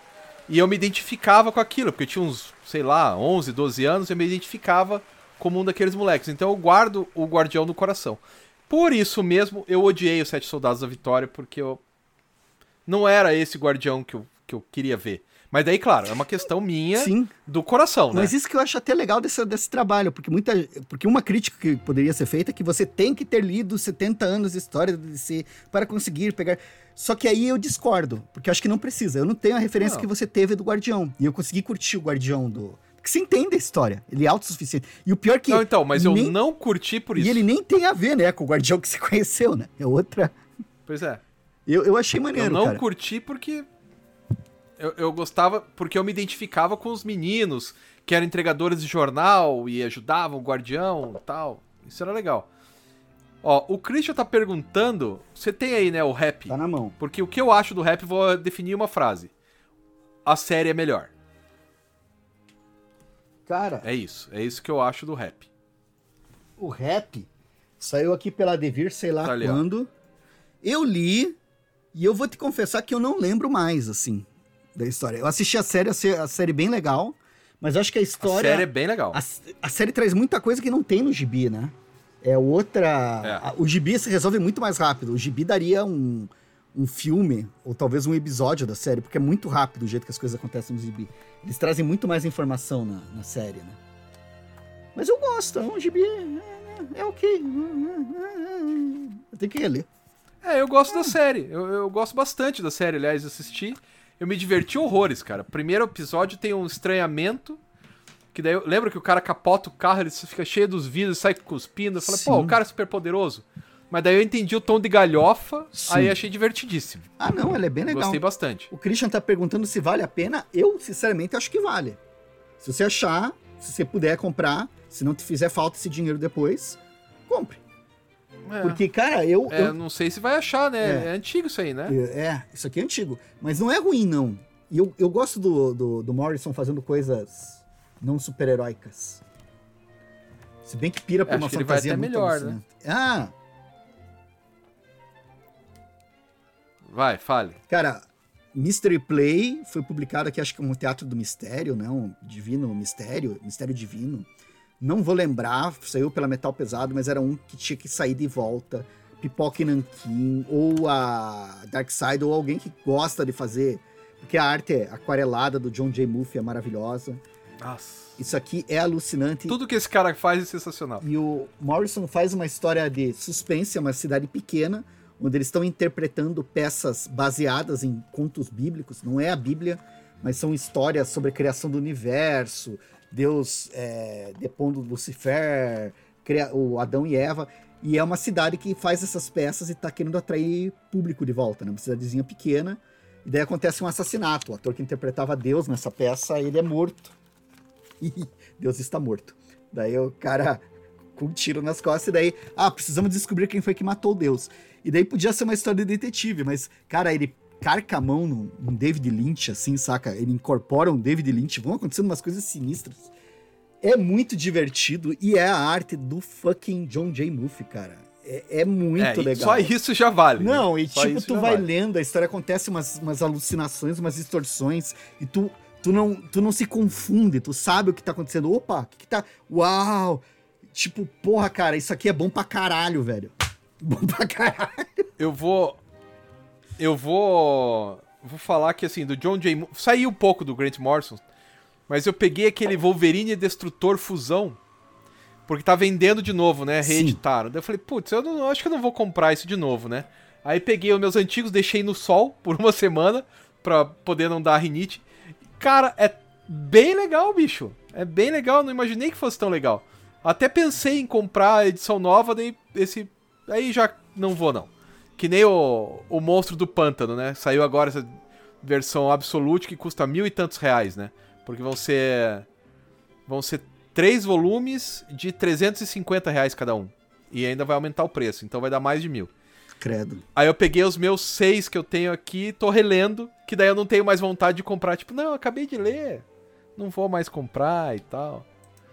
É, esse é, é uma estratégia, né? Uhum. Talvez eu faça isso com, com o Homem Animal, mas não sei, cara. Acho que vou comprar de novo o Homem Animal, porque Cara, a hora que virar o cartão de crédito. Cara, é que assim, o Homem Animal vale a pena, cara. Ele vale a pena no quesito saudosismo, nostalgia, história que se sustenta sozinha, história que vale a pena revisitar, história que funciona, bem amarrado, bem escrito, personagens que É. te envolvem. É, é um tesão, cara. O, o, o, o rap, a série do rap eu gostei, só que eu não vi a segunda temporada ainda. Saiu a segunda temporada? Saiu já. Olha, nem sabia. Eu, eu acho que eu tô assinando demais esses, essas coisas de streaming e daí eu não vejo as coisas. Né? Fica, fica lá sobrando e tal. Sim. Ó, mas o Luan falando que ele já ele tem as seis edições do Monstro do Pântano e, com... e é isso aí, cara. Se não vai te fazer falta grana e se você quer, Manda bala. compra e pronto, que é pra isso que você trabalha, né? Tá, diga mais um aí, Liber. Cara, perguntaram ali. Eu só, eu só tenho mais um aqui. Não se preocupe, deixa comigo. Vamos lá, Os Invisíveis. Então deixa eu falar o que eu penso sobre Os Invisíveis. Bora. Odeio, acho uma confusão dos diabos Odeio e não tenho paciência pra ler esse gibi. Vai lá, Liber, agora fale bem, que o Liber ama. Então, não, pior que eu não sei se eu amo, cara, porque realmente eu acho que foi uma E eu não tenho Os Invisíveis. Eu já tive o número 1 e doei. Sim. Não tenho Os Invisíveis, Renan. Esse aqui é um quadrinho, cara, que muita gente me quando que, o pessoal que curte, que me falou dele, falou com uma paixão. E, e eu me lembro das conversas que me impressionaram de um jeito que eu pensei, cara, eu tenho que ler essa coisa que eu quero entrar nesse barato também, porque tem uma pira ali muito legal. E eu já li até agora duas vezes Os Invisíveis, começo ao fim, sabe? Então, assim, eu vou te dizer, é, o primeiro volume, que são aqui essas três edições, o volume 1, tá dividido em três, em Londres, com o Jack Frost, a gente tá conhecendo as regras do jogo e tal. Provavelmente eles falam que inspirou o filme Matrix, tem umas ideias muito boas, tem umas sacadas incríveis. Só que você já lá no segundo arco vai ter aquela história com o Marquês de Sade, que é um- uma enrolação Uhum. gigantesca que depois que você lê quatro vezes que nem eu li, você começa a achar legal, mas ninguém tem tempo e paciência para ler quatro vezes para começar a achar legal alguma coisa, né? Então, assim, eu acho que o primeiro volume é o melhor. O segundo volume que eles vão para Nova York, para os Estados Unidos, que daí se passa tudo nos Estados Unidos, é mais violento, é outra coisa, é outra pira. E daí aqui ele começa a usar uma, uma ideia de dissociação de, de personalidade que eu acho muito legal. É, dissociação de personalidade, existência. Cara, ele vai usar isso aqui de novo em outro, em outro quadrinho dele, mas eu acho bacana aqui. E daí tem a conclusão, né? Que é uma contagem de trás pra frente, esquisita, com viagem no tempo, amarrando todo. E daí, minha opinião, acho que ele já tava de saco cheio aqui. Saca? Eu acho que ele fez com boa vontade. É, com boa vontade que eu falo assim, acho que ele queria terminar, que ele queria Com fazer tesão. um trabalho assim legal, mas acho que ele tava cansado. E se vale a pena, cara, eu pessoalmente, eu acho que eu ainda encaro de ler de novo isso mais uma vez na vida, pra frente, assim, porque eu acho que tem coisa aqui que, que, que é bacana. Acho que tem coisa aqui que, que, que significa, que tem significado, mas. é, cara, também tem coisas que são horríveis, né, cara? Tipo, a personagem brasileira lá, que é xamã, que era um menino que foi criado como mulher. Tipo, ela é uma personagem incrível, só que ela cresce num Rio de Janeiro que parece o México, e ela vai de jipe pro Amazonas pra fazer a iniciação dela numa pirâmide azteca. E, tipo, a falta de informação que o Morrison dá sobre o Brasil quebra a imersão bonito. Essa é, acho que é uma das piores coisas que eu tenho pra dizer. Mas de modo geral, cara, eu acho assim que é ambicioso, eu gosto, mas, porra, cara, não, não dificulta tanto assim a leitura, cara. Tem que, tem que ir devagar, assim. Vale a pena, mas é. É, eu não consegui. Tentei, du... acho que eu tentei duas ou três vezes. Só nunca passei do primeiro volume. Tento, tento de novo, mas cara, Sabe... que coisa chata, que não vai a lugar nenhum. Sabe um que conversa com os invisíveis, cara? Que eu não saiu aqui no Brasil ainda, mas ele é bem menor que os invisíveis, bem mais divertido que os invisíveis, menos complicado e tá dizendo a mesma coisa, só que de um viés pessimista. The Filth. Eu gosto de coisas pessimistas. Cara, a, a ideia, uma das principais ideias do, do, dos invisíveis, que é aquela coisa da. Você. Uma pílula de personalidade. Você toma a pílula e você é outra pessoa. Com outras lembranças, outro emprego, outra etnia. Tipo, eles brincam muito com essa troca, assim, essa ideia de que você você seria um avatar, uma, uma performance diante dos outros, e que você pode se des desligar, descolar dessa performance e assumir outra facilmente. E daí aqui no filtro eles levam isso a um extremo muito bizarro, cara. E é uma história meio Garfienes, porque, tipo, é... Garfienes no sentido, assim, de que tem um monte de piada desconfortável, tem um monte de, de, de coisa que hum. te, te, te, dá ruim. Tanto pela situação que, que eu Você ri, mas você, ri, mas você, devia estar tá rindo. cara que foda, enfiaram não sei o que no cu do cara.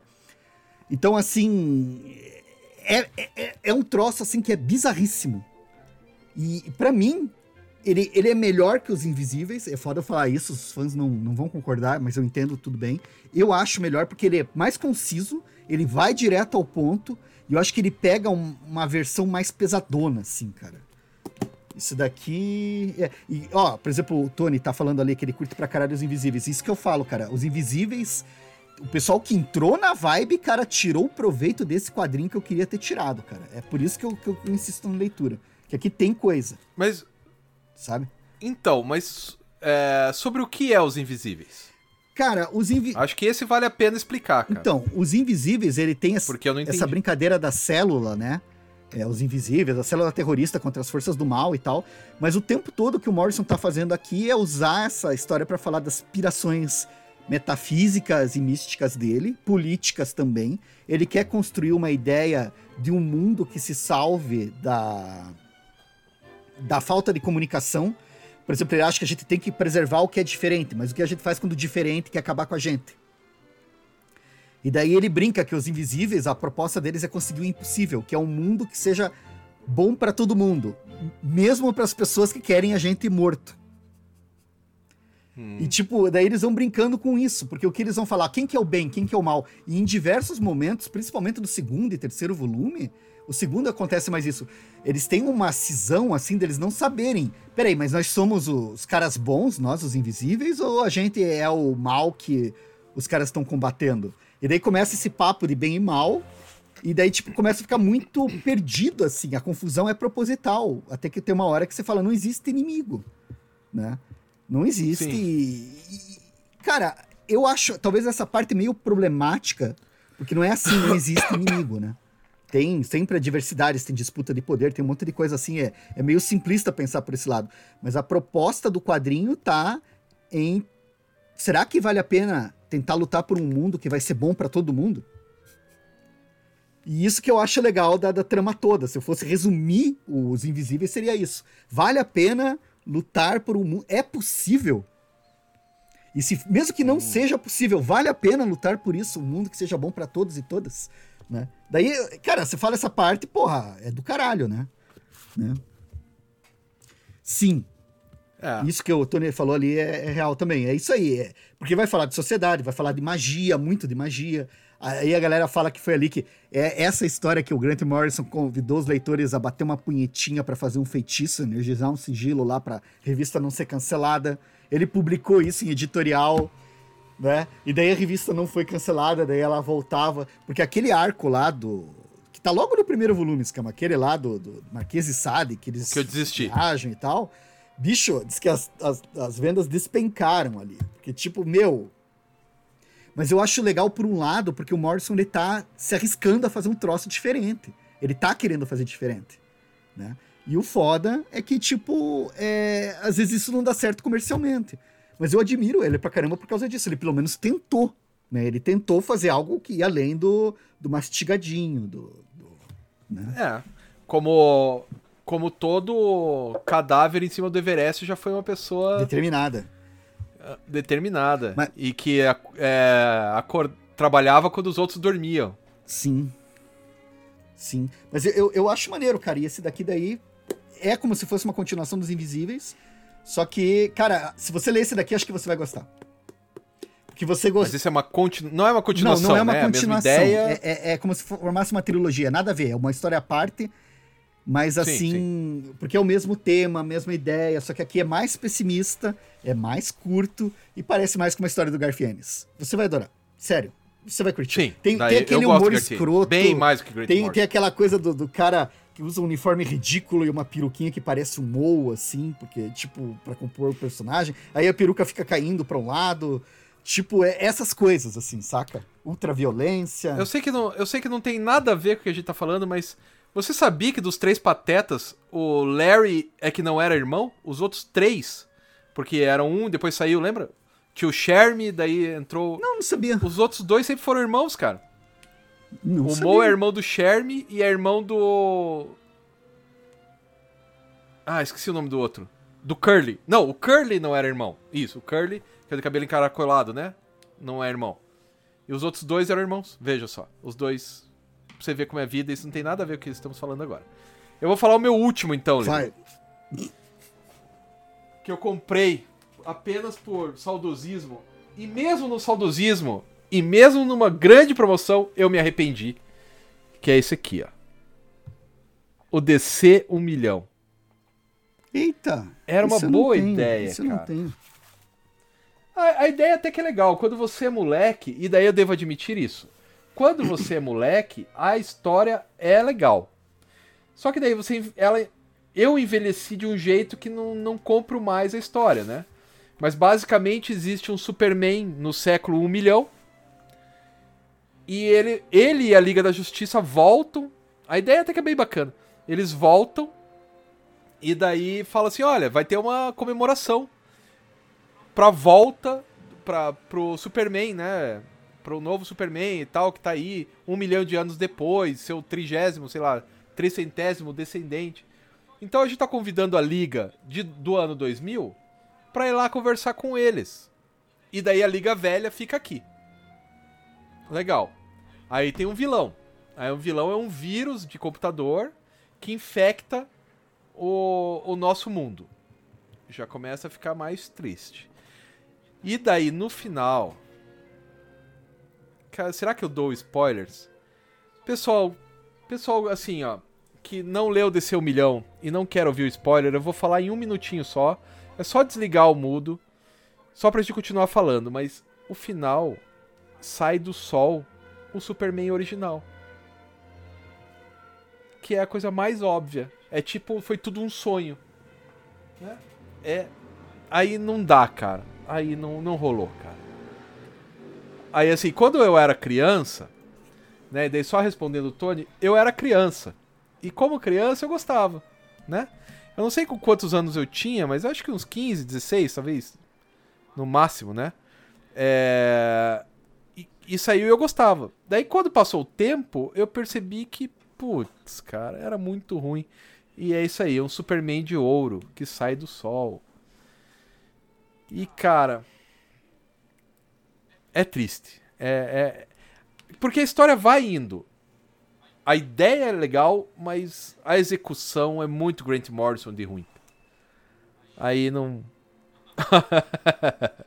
a sua digníssima mandou uma ótima, né? É, Alguns que spoilers alguns evitam o spoilers sofrimento. evita o sofrimento. É bem isso mesmo. O final, cara. Você fala, não, não. Depois eu descobri. Porque daí eu comprei esse aqui da Eagle Moss e deu problema. Veio com uma página impressa, outra em branco, um impresso, outra em branco, problema na gráfica. Eu mandei trocar lá e tal. E daí nessa eu acho que eu reclamei no, no Instagram e alguém falou: Ó, e ainda por cima, tá faltando 10 edições que não saíram no Brasil. Só tem nos Estados Unidos. Tanto que o ônibus do DC 1 milhão nos Estados Unidos é um batolo. E aqui saiu só essas duas partes. E tá tudo bem. Tá tudo bem. Não vou mais falar. Pode é continuar muito falando, cara. Falar mal sempre é bom. E, e o Fernando tá falando do Action Comics 952, aquele que o Superman usa calça. Não, não. Esse eu não peguei. Não tive coragem, Esse eu não. não peguei. Faltou, faltou coragem. Aí já não dava mais. que tem- É, é que eu tive um. Eu eu tive uma coisa ruim com super-heróis aí nessa época dos 952. Até a pandemia, eu não li super-heróis. Desde. Quando que é os 952? 2011, 2012, talvez? Até a pandemia eu não li, cara. Eu achava muito bobo, super-herói muito bobo. Aí aconteceram dois fenômenos, né? O primeiro que é reedição de coisa antiga, que eu gostava quando era criança, então eu compro sim pelo saudosismo. E umas coisas são legais e outras são uma bosta, e tudo bem. Tipo, o Batman no 2 é a pior coisa que eu li nos últimos tempos, mas eu comprei pelo saudosismo. O Quarteto Fantástico do John Byrne eu comprei e gostei, achei legal. Porque agora eu tô numa pira é, escapista, né? Então, se lembrar que os quadrinhos foram criados na época da guerra, porque a vida tava difícil, eu acho que eu entendo. Hoje em dia, com a vida difícil que a gente tá levando desse com a pandemia, enclausurado e o caralho a quatro, etc. eu entendo o escapismo do super-herói. Eu entendo, entendo forte. E daí eu voltei a gostar de super-heróis, né? Daí. E não, não li os 952. Ah, do Lemir? Eu le, li. Eu li. Você gostou? E é até legal, assim. Você gostou, me lembro. É. A gente gravou, me lembro que foi um grande debate porque É, você é, gostou e eu achei absurdo. É, achei legal. Não maravilhoso, mas é legal, Né? né? Aqui, ó. Gostou. Você leu e gostou. Sim, é, gostei. Gostei. Não contente de gostar, eu, eu comprei todos, cara, do Jeff Lemire. Todo o run dele eu gostei. Pô, eu nem lembrava que o Jeff Eu Lemire achei, tinha feito, achei cara. bacana. Né? Cara, Ó. Você ia falar alguma coisa? sim, porque eu ainda tenho alguns na minha pilha, cara. Então, eu, vamos eu posso lá. ir falando Vamos. e você pode ir comentando porque são coisas que eu acho que você já leu. Um que eu acho que é gostoso de reler, eu gosto de reler pra caramba, é a Liga da Justiça do Morrison. E daí aquelas primeiras histórias que ele enfrenta lá o Marciano, que você sabe do que que eu tô falando, você lembra dessa história. Aí eu acho bem divertida, acho que o run dele com a, esse voluminho, que por sinal a Panini só lançou um. No começo, né? Nunca mais lançou o 2 nem nada. Que ia ser legal ter o 2, assim, né? Ter legal as continuações. Essas primeiras historinhas aqui são legais. Agora, o meu xodó é isso aqui, cara. Cara, eu tenho até em inglês, cara. Liga da Justiça Ah, essa Terra é legal. dois, com essa é legal. Eu tenho aqui também, cara. do bestial Frank Whiteley, que é uma história É. simplérrima. Ah, a Liga da Justiça do Mal, da Terra do Mal, vai combater a Liga da Justiça da Terra do Bem. E, cara, o jeito que o Morrison desenvolve aqui, eu achei muito do caralho, cara. Porque é simples. É uma história que você assistiria quando é criança. É uma história da Liga da Justiça. Então. só que. Quando você, que você assistiria quando era criança. Saiu a animação disso aí. Sim. E a animação é boa, cara. E é legal. É legal. Bem legal mesmo. Mas o gibi eu acho muito maneiro porque ele considera uma coisa. Porque, não, aqui o Ben. Porque ele toma bem o mundo dos super-heróis, né? Aqui nesse universo o bem nunca vence. Só que quando eles vão pro outro, eles estão no universo onde o mal sempre prevalece. Daí, cara, É, isso é muito. é. Porque eles, os dois enfrentam uma coisa que eles. Nenhum lado nem o outro consegue vencer. Isso que eu achei fantástico, porque É. os dois estavam acostumados a serem os campeões invencíveis. E os dois têm que falar. Não vai dar, sinto muito. Aqui não e vai ele rolar. tem que abandonar. E daí eles abandonam Alexander Luthor, cara. Eles abandonam o cara sozinho lá pra lutar com um mundo fascista, cara, sozinho, assim. Eu, caralho, velho. Eu acho do caralho! ah! Muito bom, muito bom. Ó, o Pedro manda uma muito boa. Todas as histórias do Grant Morrison com a Liga da Justiça são simples e com soluções idiotas. Só que essa é uma tradição do título, então. Porque é, né? Não, mas eu, eu acho do caramba, cara. Essa, essa aqui do Earth, da, da, Liga Terra 2. Não, isso é legal mesmo. Eu acho que em fecha de um lugar, jeito, cara. fecha essa Tá coisa. Ele usa, né, essa coisa do. Ah, o bem sempre vence o mal, né? Porque é a lógica dos super-heróis. E daí ele coloca. É. Não, você sempre vence, mas aqui você não, não consegue. E daí, cara, eu, eu achei muito legal. E eles têm que desistir, cara. É muito foda. O Batman tem que desistir. O Batman perceber que o pai dele tava vivo. Ele tenta ajudar o pai, depois ele descobre que o pai É. dele era um pau no cu, como todo mundo, assim, naquele mundo. Cara, é, eu, eu gosto, eu gosto, eu gosto, eu gosto. Não, é, é legal, é legal, é legal. Quer mais? que mais? O que mais que eu te dou? Cara, essa aqui acho que é legal de falar. Você- já leu Ah, então, isso? mas isso aí é um spin-off do. Da Patrulha do Da Destino. Patrulha do Destino. Mas não é a Patrulha do Destino. Isso aqui, Não, de novo, mas, Fran- mas é que tá no ônibus. Frank Whiteley, a patrulha não é citada aqui. A gente sabe que ele saiu da patrulha, mas não, não, É. não me lembro de ter lido, ó, em algum momento eles falaram em Patrulha do Destino aqui nesse gibi, não aparece esse, esse nome escrito, né? E, cara, é, é uma pira muito doida entre um cara que tá à beira do suicídio, né? Tomou um monte, tá com overdose e pode ser que morra, delirando num beco escuro, falando com uma atendente do Centro de Valorização da Vida, enquanto corre a historinha com o Flex Mentalo, que é um personagem que ele inventou quando era criança, cara. Esse aqui Uhum. eu acho muito bom, cara. Esse aqui. E, e, tipo, as ideias do Morrison, a importância do super-herói, o que, que é, a trama, etc. Cara, é um gibi maneiro, cara. E outra coisa que eu acho legal a... é curtinho, ó. Você não perde tempo, né? Isso. Isso é importantíssimo. São duas edições, né? São 48 páginas, não é não, isso? não, aqui são quatro edições. Dá, dá umas Ah, 70 tá. páginas, Escama. Umas 80 páginas, assim. Uma coisa assim o gibi tem. Mas é bem. Oh, eu adoro o Flex. Não, é- não tá na minha lista Não, é legal, top, mas é eu, eu legal. gosto. De top, cara. Eu adoro. Ah, eu tenho aqui. Odeio. eu adoro reler isso aqui, Odeio, cara. cara. Fala você então. Fala aí você.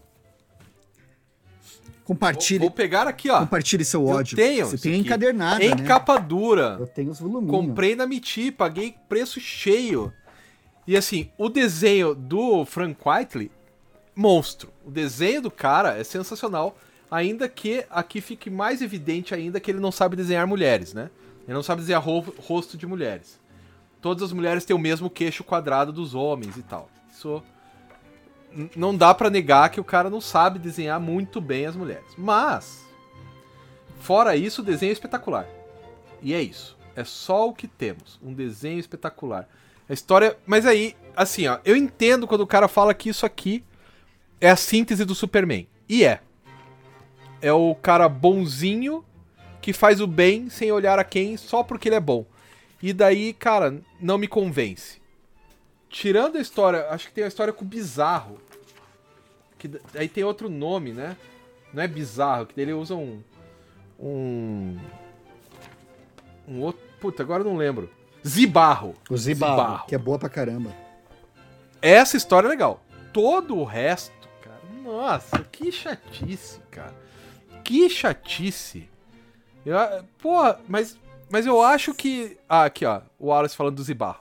Mas eu acho que tem a ver com o personagem mesmo. Eu acho que ele incorporou o espírito do Superman ali da década de 40, 50 e jogou aqui. Só que eu não gosto desse. Eu, eu não gosto desse Superman. Eu acho ele muito bobo, cara. Eu, eu acho um quadrinho bobo. E é isso. E eu comprei um troço capa dura, bobo. Talvez se ele fosse capa mole e custasse cincão, eu ia gostar, porque é bobo, mas tudo bem. Sabe, eu li o, o Batman, que não é do Grant Morrison, aquele Batman do futuro. Achei uma bosta. Mas eu paguei R$2,90. Aí tudo bem. Saca? R$2,90, achei uma bosta. E. Tá, ok. Tudo bem. Mas aí quando eu paguei preço cheio, eu fiquei puto daí. Agora, Liber, defenda o. Então, Pode defender. São 12 edições, isso aqui rolou durante um ano. Não sei se todas as edições saíram lá nos Estados Unidos certinho. Acho que teve uns espaços, porque aqui parou a publicação. Eles estavam publicando praticamente em paralelo aqui no Brasil. É uma história que vai mostrar o Superman no começo, né? É, você tem a- a- o resumo dele em uma página, que todo mundo adora isso aqui, né? Que é bem legal. Você tem quatro balãozinhos e você pá, vira, ele tá voando no sol, indo fazer um resgate. Lindo, lindo, E- lindo. E daí, tipo, você já começa a loucurada aqui, porque é um cara com uma nave na margem do sol. E você sabe que isso é impossível. Não vai acontecer. Não, não tem. A gente vem com, com receita de, de pseudociência, mas não, não, não. Não tem uma esforçação de barra. E é aqui que já começa. Tipo, esse Superman é realmente o Superman do fantástico, do incrível, né? O- os cortes que eles fazem, que o, o Morrison e o Quitely fazem, né? O Quitely reforçando com a linguagem dele e o Morrison trabalhando, né? Uhum. mostrar a redação, mostrar as interfe- o- os outros vendo os efeitos do trabalho do Superman. E nesse primeiro número você tem que o Superman tá era um plano do Luthor para expor o Superman à energia solar e ele pegar um câncer. Porque o, o, o, o Sol ativa os poderes dele. Uma superdosagem vai causar uma degeneração. E é o que acontece. Ele é diagnosticado aqui. E daí começa toda uma história que ele vai viver os 12 últimos trabalhos dele antes da morte dele. E, tipo, daí aqui, no segundo número, a relação dele com a Lois Lane. Muito fofinha. Traz os personagens da época de prata, que eu nunca ouvi falar, mas não atrapalha. Tipo, eu consegui curtir. Não, então, E são umas histórias que você falou, é é bobo, mas é engraçado porque é um bobo, assim, que se reconhece. Ele não tem pretensão de ser adulto, né? Ele não tem pretensão, até essa questão do que é ser adulto, né? Porque ele é um bobo inocente. Mas, pô, a galera sempre lembra, tem uma página que eu não vou lembrar em qual edição que tá, que ele salva a guria do suicídio, né? Ele pousa atrás dela e só fala, não, você é mais forte do que você... Que, tipo, a página funciona que é um relógio, assim, né? Ela funciona muito bem. E ela tá cheia de marcos, assim, essa edição. Você vai ter, ah, ele fica mal por causa da Kryptonita. Daí é uma história com Jimmy Olsen. Beleza, você lê essa daqui, ah, por quê? Ah, tinha histórias com Jimmy Olsen antes, o parceiro do Super-Homem. Tá, tudo bem. Mas daí vem a do Luthor na prisão, fora de série. Tipo, é espetacular. Nossa. Ele lutando pra salvar o Luthor sem parecer que é o Superman, com o parasita solta. Não, escama. Tipo, você pode não gostar, mas a história é boa, cara. Essa aí você tem que admitir que é boa. Você pode não se importar. Tecnicamente é. Não, você Não, pode não se importar, é. mas ela. Cara, coloca o Superman, coloca o Lex Luthor, coloca eles debatendo o que, que é o bom e o mal. O Lex Luthor conversando com o Clark Kent sem saber que é o Super-Homem. O Lex Luthor falando, ah, tô super alegre que ele vai morrer. Tipo, daí depois vem a morte do pai dele, que ele lá, não importa o quão poderoso eu seja, jamais vou conseguir salvar meu pai. E o jeito que eles escrevem e contam, e o pai dele morre de novo, e você, ai, meu coração. Aí, as historinhas do Zibarro, dois volumes. E ele abandona aquele homem de novo, sozinho naquele planeta. E a gente tem aquela. Porra, cara. Daí os dois fodões Ah, mas- de Krypton, os dois babacas que conseguem surrar ele. E daí no final eles estão com uma doença gene- degenerativa e ele salva os caras. Mas o legal desse super-homem que ele conta aqui é que realmente é um personagem que é um modelo que vale a pena seguir. E o mais doido é no final, quando o Luthor ganha os poderes dele, que daí o Luthor tá barbarizando e tudo. Só que os poderes atingem um limite que ele expande a consciência e ele se liga por que o Superman se incomodava com a galera. Né? Hum, é. Ah, do Luthor na prisão eu Mas- odiei. Uma coisa é o Luthor ser egocêntrico a ponto de não perceber que o Clark é o Super, mas eu não perceber que a própria dele... Então, mas faz parte da proposta. É a mesma coisa que a bolinha Sim. flutuando em volta do sol. E daí entra aquela coisa, ah, eu não compro. Cara, você não compra, a conversa acabou. Ponto. É, você não é gostou. A conversa É isso. termina aqui, velho. Não tem mais nada que eu possa fazer. Ah. Mas pra quem não leu ainda e quem curtiu, vale a pena a gente celebrar, cara, porque tipo, é uma história que traz toda uma proposta do personagem, toda uma proposta de ação, traz todo um, um jeito de olhar mesmo no pior, porque tipo, ele se desespera o tempo todo, tem situações que ele é superado o tempo todo, tem situações que, que não dão certo, a perda do pai e tal, e ele sempre tá ali trabalhando aquela coisa do espírito, não, vamos fazer algo melhor, mesmo contra um mundo que não vale a pena, vamos tentar fazer algo melhor. E é o mesmo Superman que volta lá no DC 1 milhão, né? O Superman dourado é esse daqui. Porque ele vai pro final lá pro sol. Isso. E daí ele volta. Eu, ah, cara, eu, eu, eu não li o DC 1 milhão, fico com vontade, mas acho que vou deixar pra, pra próxima vida. Agora eu gosto, cara. Eu acho bem, bem maneiro, cara. Então, é que. É que eu não. O o personagem do Superman, desde sempre, alguém falou aí que é o Christopher Reeve e tal. Eu já não gostava também. Quando eu era criança, eu até gostava do Christopher Reeve, porque eu fui ver no cinema, cara. Sim. Em 1979 eu assisti o Superman no cinema. O filme de 78 aqui estreou um ano depois. Eu nem sabia ler e fui no legendado, porque não tinha dublado na época, sei lá por quê. E amei do mesmo jeito. Mas depois que eu aprendi a ler, cara, não, eu não conseguia e continuo sem conseguir comprar o Superman. A, a história do Superman. Quando ele tá na Liga da Justiça, até ah, talvez. Mas ah, os gibizinhos do Superman da editora Abril são os únicos que eu não tenho. Que eu nunca tive, sabe? Nunca me interessou. Porque eu acho que o cara é tão super poderoso, é Deus, então ele pode fazer o que ele quiser. Né? E, e também, vamos pensar que se você é um roteirista, deve ser muito difícil trabalhar com o Superman, né? Como é que você vai ter um. Cara, eu estou no centro de Curitiba e estou ouvindo um panelaço contra Bolsonaro. Só queria fazer a referência. Continue. Muito bem. Isso é sempre bom, sempre dá um, um sorriso. Né? Eu não consigo, porque eu tô aqui no pilarzinho e, e aqui não Tá, tem barulho. Tá, tá incrível Isso é aqui em bem bom. volta, cara. Ele tá, disse que ia falar hoje, a galera tá batendo panela pra caramba e estão cantando coisas muito bonitas. Pros meus ouvidos. Muito bom. Ó, daí o Tony tá falando que esse lance de ser bonzinho demais me incomoda, é isso que me incomoda também. Mas, cara, bom,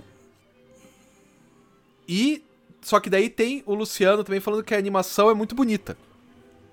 Né? Da, eu não vi a animação, se bobear eu assisto. Cara, mas assisto. a animação acho Eu que não ela gosto, corta umas coisas muito, muito importantes pro gibi, assim, cara. Eu prefiro. Ah, você viu? Eu vi. Você mas viu? eu prefiro muito mais o Ah. quadrinho. E esse eu prefiro mais o quadrinho, porque eles tiveram que fazer um enxugamento, né? Pra colocar na animação. E, por exemplo, a do Zibarro, que eu me lembre, não tá na animação. O episódio do Zibarro Ah. todo. Porque. Mas, daí- são, mas é o melhor. são 12 historinhas, né, que vai. Né? Tá, tá rolando o pronunciamento excrementíssimo. Então, fora Bolsonaro, É. vamos em frente.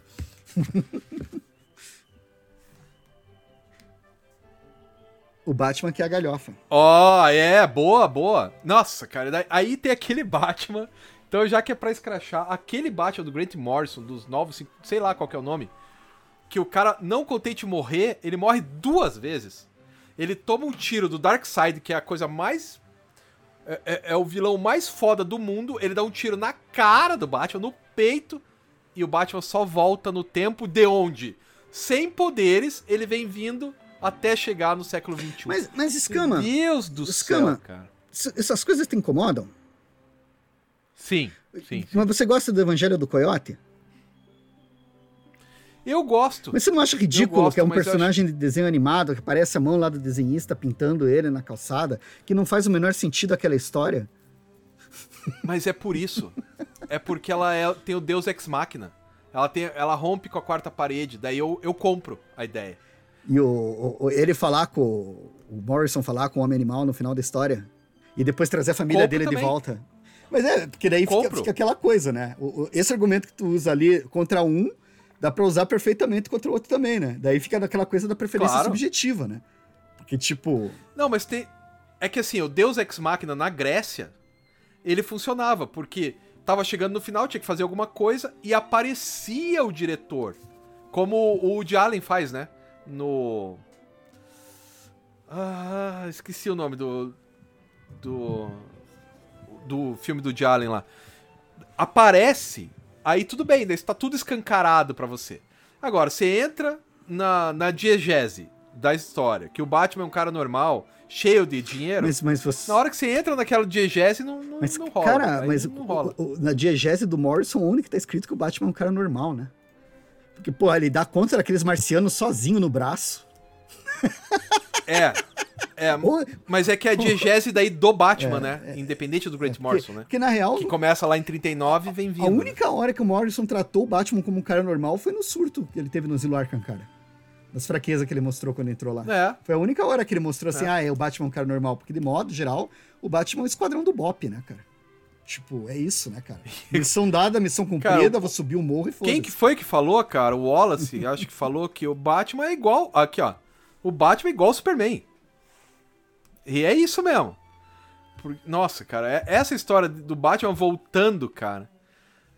Que a, Eu- eu- a premissa é legal. É, ele Sim. faz uma história no Velho Oeste, uma história nem sei aonde. Você faz um Elseworld, coloca o personagem lá e fica bacana. Mas fazer que aquilo é a- uma cronologia. Sim. É coisa. Ah, é coisa- dá, eu, eu não posso falar porque eu não li, cara. E honestamente, essas daí eu não tenho vontade de ler, assim. Não tenho vontade. Porque tem limite. Eu acho que ele tem coisas muito boas.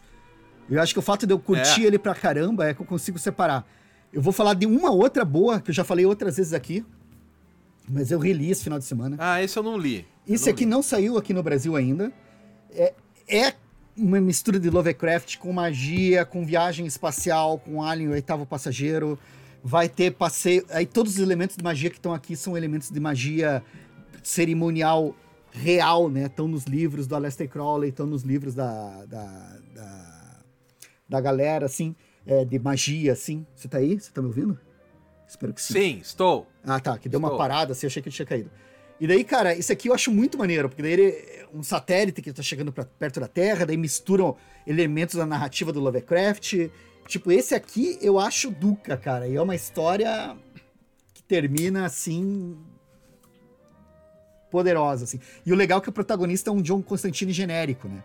Então é tipo assim, como se fosse o John Constantine explicando as coisas e não sei o quê. Só que o final da história não tem nada a ver com as do John, cara. É terror hardcore, assim, dos bons, cara. É o fim do mundo, assim, da pior maneira.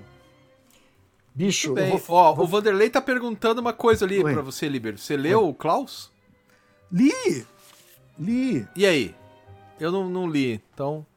Cara, eu não sei porque diz que tem mais coisa lá nos Estados Unidos, mas. É história fantástica em que o Papai Noel é um cara fodão. E. Eu não achei ruim, mas. Ah, o Klaus é o Papai Noel mesmo? É o Papai Noel mesmo. É o Papai Ah, Noel fodão. Isso aqui olha. é o Papai Noel. Né? Papai Não, Noel assim, versão Batman. ser. pra você ser uma- Ou como o Wallace coloca.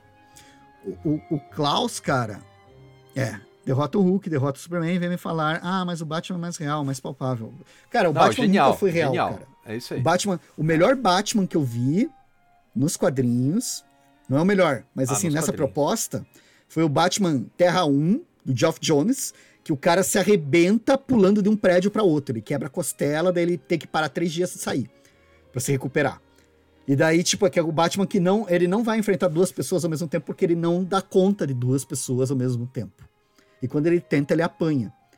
Então, assim, Ó, o cara considerar isso acaba com toda a graça do videogame, acaba com a graça do personagem que a gente se projetar, mas é o Batman pé no chão. Não faz sentido. Não se jogue na frente de uma arma. Você vai levar um tiro e vai morrer. Você não vai desviar das balas. É um Batman que, que se fode, assim. Se fode muito. Mais que o Demolidor, até. Cara, eu acho divertido isso. eu, eu, do Batman eu gosto do Messias. Eu acho que o Messias é legal, porque ele é derrotado de um jeito mais, mais massa. Mas continua falando do Klaus aí. Não, e o Klaus, cara, eu vou ser sincero que eu não, não lembro direito da história, bicho.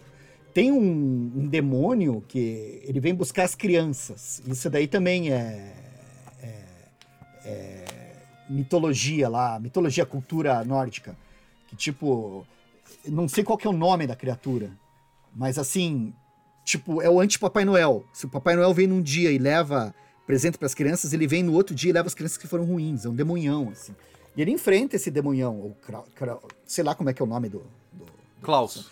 o Alice tá falando, Ah. eu só quero fazer um parênteses que eu gosto do Batman na Terra 1 também. Mas assim. É uma história de, de- de- ação, né, cara? É uma história de fantasia. Ele vai enfrentar lá as dificuldades e vai vencer no final. É o que eu consigo lembrar. Eu não lembro se tem alguma coisa assim, uau, né, de- de falar. É, o Pedro tá lembrando que o Messias é escrito pelo Jim Starlin, né? É, mas o Jim Starlin também, de vez em quando, dá umas pisadas na bola. Só que eu acho a, a produção do Jim Starlin melhor do que a produção do Grant Morrison. Mais, mais regular do É que, a que, do é Grant que o cara arrisca, né, O velho? top do Grant Morrison... Não, é que o top do Grant Morrison é mais top do que o Jim Starlin. Mas o baixo do Grant Morrison é mais baixo que o Jim Starlin também. O Jim Starlin é mais Sim. regular, assim. Cara, aqui eu tô, tô chegando no final, rapa de tacho, tá? Esse Joel Bárbaro eu gosto. Falta tá? A arte do, mas por- mais por causa da arte do Sean Phillips, Sean Murphy. E eu não curto, cara, porque eu já tentei reler isso aqui, eu li uma vez, foi, foi modorrento. A história não me encanta, não me cativa. É, eu gosto do desenho, eu gosto do roteirista, mas, cara, não, não. Eu tenho, não me arrependo, mas não releria. Não, não recomendaria. Não vai doar, mas também não, Não, vou relê, né? dar, mas eu gosto, eu gosto, mas sei lá. E esse Quarteto É. Fantástico também eu não consigo reler, cara. Ele escreveu uma minissérie em quatro Nossa, partes. eu nem sabia que ele tinha feito algo. É, ele fez em quatro partes, assim, com desenhos do Jay Lee. Não Jim Lee, Jay Lee. Eu acho muito é, bacana. O Jay Lee de vez em quando faz umas coisas legais, mas de vez em quando também. né? Não sei se é o arte finalista e tal, mas. Mas esse aqui, cara, eu acho foda porque, tipo, eu tentei reler, eu não consegui. Não é que seja ruim, é que falta de interesse. Tipo, comecei a avançar, daí tipo, não, vou ver outra coisa. Daí foi.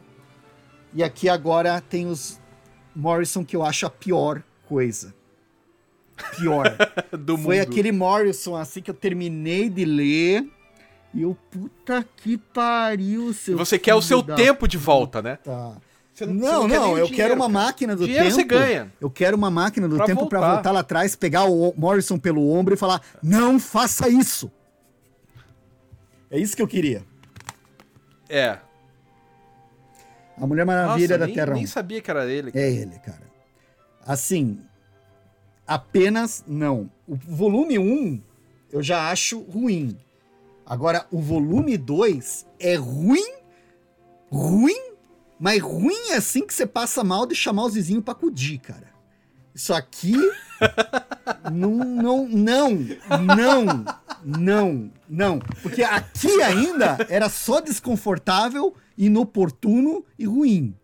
Mas aqui, velho, aqui tá um troço assim que você tá lendo assim, e daí você Sabe assim, você, você tá lendo de mim, você. Vontade de pegar Cara, o cara, assim, sabe? Dar um cascudo nele, dar uma surra de, de remo no Morrison, cara. E puta que não, mas pariu. o velho. O melhor foi ficar tão ruim que tem que chamar o vizinho pra acudir. Eu não tô conseguindo parar de Não, mas é, cara. Pô, você não tem noção. Esse primeiro aqui, esse primeiro ainda é ruim. Bosta, beleza. Mas esse aqui vai além, velho. Ele vai ao quadrado. Ele é tipo assim, é você comparar o X-Men 2 com o X-Men 1. Só que o que o, lá teve de bom, aqui teve de pior. Sim, e eu não só o tô, contrário. Não é, não é só questão de, de, tipo, o que ele faz com a imagem da Mulher Maravilha, como ele não consegue construir, transformar ela numa personagem interessante, mas é os tempos, o ritmo. Ele gasta um tempão pra explicar coisas que não são relevantes, gasta um tempão de, de diálogos que não fazem sentido, as coisas, ações dos personagens mudam de uma hora pra outra, entram em contradição. A Diana faz umas coisas que são estúpidas demais. É assim. É...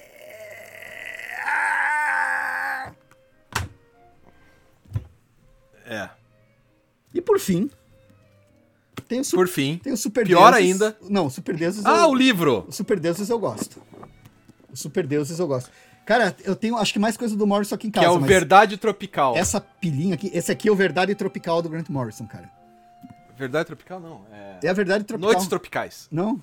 Noites Tropicais? Ah, é, o Verdade Tropical é do Caetano, Do Caetano, né? Noites Tropicais é do o Nelson Mota. Grant Morrison- falando do Nelson Mota. Por causa desse livro aqui, eu digo Caetano Veloso. Não, o Grant Morrison é o Caetano dos quadrinhos, cara.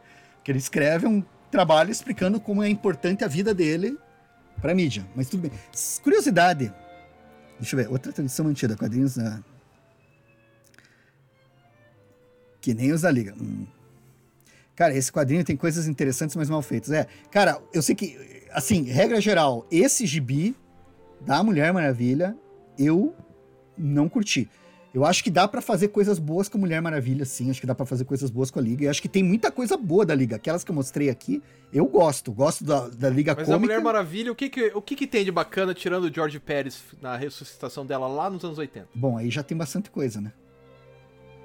Então, e o que que teve de legal né? depois disso? Não, é, não, teve essa fase aí, mas não, dela mesma eu não conheço, cara, eu não conheço pra falar. Tem um agora que é Terra Morta, que acho que saiu, que é um, um artista independente que faz a Mulher Maravilha num mundo apocalíptico, assim, que tem todo um jeito, assim, de, de Mad Max, assim, O... que eu tô curiosíssimo pra ver. Ai, caramba. O... Aquele cara que desenha bem pra caralho. tu- Ah. A Nova Fronteira. Descer a Nova Fronteira. A Mulher Maravilha tem um dos papéis mais legais é da Mulher Darwin Maravilha daquele Sim. do Darwin Cook. Ali a Mulher Maravilha tá. É que o foda da massa. Mulher Maravilha é que os caras não acertam o que querem fazer dela, né? O Jorge Pérez foi que foi uma, fez uma coisa mais consistente, assim. E aqui eu também não É. sou um grande leitor de Mulher Maravilha, né? Vamos, vamos começar a colocar uns pingos nos is, assim. E essa aqui eu comprei porque realmente, ah, é o Morrison. Ah, o desenhista é legal. Daí eu comprei o primeiro volume. Tá ruim isso, hein?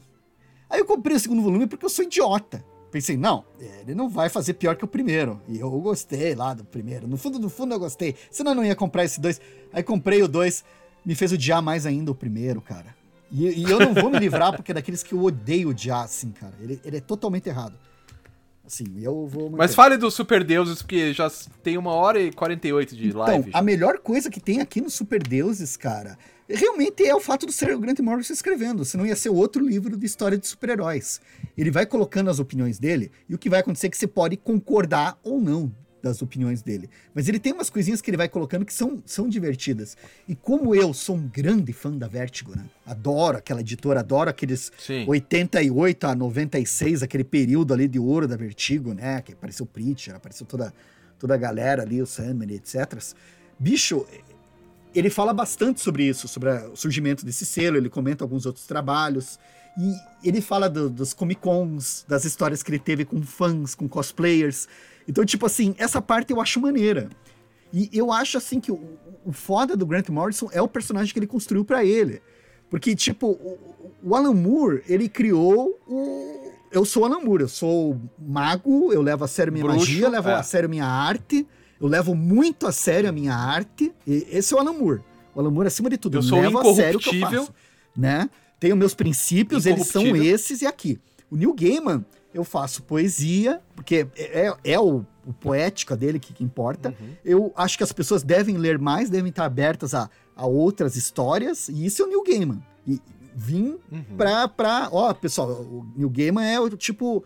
O negociador, assim, o cara que. que o, o diplomata, ele fala com todo mundo. Ele não é ruim, né? E o Grant Morrison, o cara ficou naquela, sendo tipo, ele tem muita coisa importante pra dizer, só que ele acabou ficando mala. Aquele mala, assim, que tipo, ah, eu, você sabia que no final do Piada Mortal o Coringa morre? KKKKK.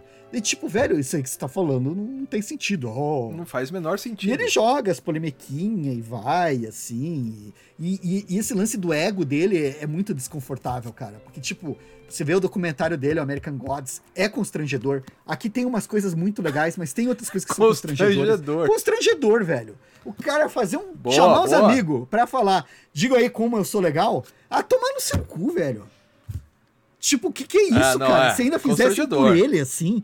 Mas, tipo, tem lá os laranja lá que, que, que fizeram, que, que tem lá o clube dele, mas, porra, cara. Tipo, pelo amor de Deus, assim, cara. E eu não acho que o Grant Morrison seja um cara ruim, um mau caráter, assim. Eu não acho que ele seja um escrotão. Quer dizer, eu acho, eu não, a- eu não sei. Pode ser que ele seja um escrotão. Mas a, o personagem que ele criou publicamente é um cara que é todo calcado no ego, né, cara? É um cara da vaidade, é, É. um cara do vou comprar uma mansão vitoriana para escrever bucolicamente olhando pela janela. E vou colocar no Instagram. Né? Neil Gaiman tem Que Instagram. é mais importante é. do que. Eu não sei se o Grant Morrison tem um Instagram, cara. Tinha que ver isso depois. É. Também é difícil para verificar se é o cara mesmo, né? O New Game é fácil porque ele coloca vídeos dele mesmo. Sim. Mas. Né? O New Game. Enfim. O, o, Tony tava falando aqui que o Gaiman pistolou com os fãs né, de Sandman por causa lá da ah, série. Ah, é, porque lá. eles. É, porque saiu agora o elenco, né? e, daí a galera, não, a morte não pode ser negra, blá, blá, blá, blá, blá, blá. Eu concordo, tem que ser um esqueleto Cara... com uma foice na mão. Como sempre foi. Cara, é que eu, eu acho, particularmente, que o esquema da morte, o fato dela ser pequenininha e pálida, eu gosto, cara. Ela ser pálida e pequenininha é legal. Mas, vai saber como é que ele vai tratar isso na série, né? É, cara, Às vezes que- tem uma, uma razão. que tem que ver. E aí? Daí fica legal, né? Sim. Não, e também a gente não pode esvaziar a questão política hoje, né, cara? Que essa coisa assim, Claro. racial, você, você colocar os elementos. Então, Tem, é isso que é, que é foda, não dá pra esvaziar isso daí, né?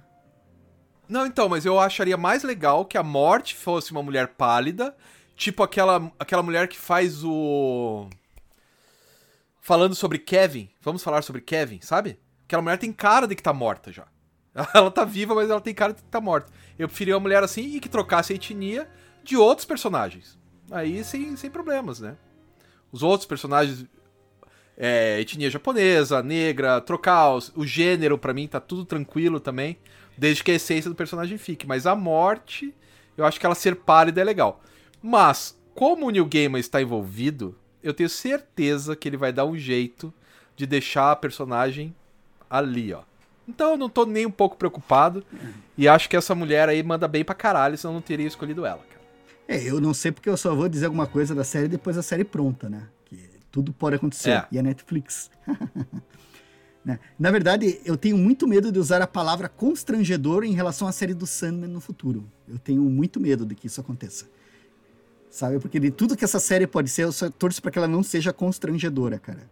Que é muito fácil, assim. Sim. cara. É muito fácil. É Sim. muito fácil de descambar. Agora, quanto à à etnia da personagem, eu acho bacana se a gente for considerar que a morte ela usa o Anki, tem a referência egípcia, né? Então, se a gente joga Uhum. para questão da Aí, ancestralidade da, da, da humanidade no, Aí na aí África, o coração africano, né? Essa figura da morte como acompanhando, porque ela é a segunda mais velha. Ou né? a Nala, né? Sim. A Nala. Lembra do. o- nada? Nada. Nala. Nada. É, nada. O nome Nada. dela era nada. Então, Então, assim, essas Aí questões eu faz acho que todo pode. sentido, né? Né? Ó, o Pedro tá falando. Ó, outra coisa que também me incomodou. O Caim tem cara de bonzinho. Também me incomodou, cara. Não tem nada a ver com a etnia, tem a ver com o cara tem uma cara de bonzinho, mas vai que o cara tem aquela cara de É bonzinho que, na cara, foto. é que depois... você não sabe, né, velho? Porque você olhar pra Né? uma foto e dizer, ah, Pois tem é. cara de bonzinho. E daí? Tipo, se a gente olha pra. pra é, saca? É, Tipo, é su- super, super subjetivo, né? Tipo. É, é. Né? Agora, eu- eles serem árabes, eu achei genial, cara. Eles terem aquela, Cara, aquela- é aquele orientalismo na expressão. Tipo, eu achei sensacional. Mas é cara. da onde surge o mundo, né? a, a desejo, Então, se- fica a legal, desejo cara, ser interpretado por um cara andrógeno, Eu já achei outra coisa sacada. Ele, ele é Animal, ele- Porque animal. deseja isso. Você tem que olhar pra ela e você tem que ficar incomodado. Pra ela, ele, né? Porque é, é o, é- é o não binário, né? Ela é o, É o gênero que você quer, é né? o gênero que se tiver, né? O seu desejo. what's. Interessado. Isso. Cara, assim, eu, eu acho que. E o melhor, o que eu mais gostei até agora, assim, do meu coração, assim, que eu achei, puta, esse daqui é o cara que vai fazer o Finders Green lá, o Gilbert. Que é o Stephen Ah, Fry. eu não- O Stephen Fry, que. que- Ah, é? É. cara, é. ele é perfeitola pra fazer o Gilbert, cara. Árabes não, Ó, o Pedro indianos. tá se corrigindo aí. É, Então, isso, isso, isso. Mas eu também É. acho bom, cara. Eu acho bom. Eu acho bom de não ser ociden- É. não sendo ocidental, pra mim já já já tá excelente. É, eu acho que tem que ter também o caucasiano. Também. E daí, né? Ah, e também a Rosana tá falando que isso é a foto dos atores e não dos personagens. Sim, tem tudo isso, né, velho? Né? Tem tudo isso aí. É. Cara, genial. Mas eu acho que a gente tem que dar o tchau, hein, Liber? Ok. Você quer falar mais alguma coisa do, Cara, eu não sei ainda se não vou falar. do Super Deuses? Cara, assim, eu acho que é um livro que vale a pena a leitura.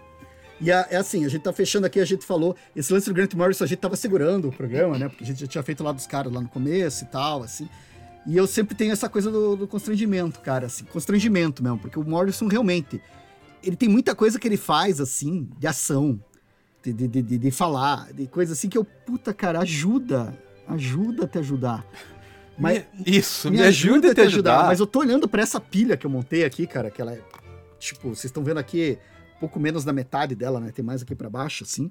E, cara, o, o cara, ele é, é muito importante pra mim, assim, cara. O homem animal dele foi muito importante. O Asilo Arkham, por mais que eu veja problemas no Asilo Arkham, eu acho que ele tem muitas sacadas brilhantes. E, e mesmo que, ah, o- muito da arte dali é do, do Dave McKean constrói a identidade, também Sim. acho válido.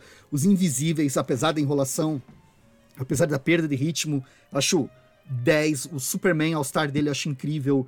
Cara, tipo assim, Flex Mental, E3, o- os soldados, os sete soldados, foi engraçado que você falou, e eu tava relendo esse final de semana, cara, eu acho que é meu- um dos meus top dele, esses sete soldados, cara.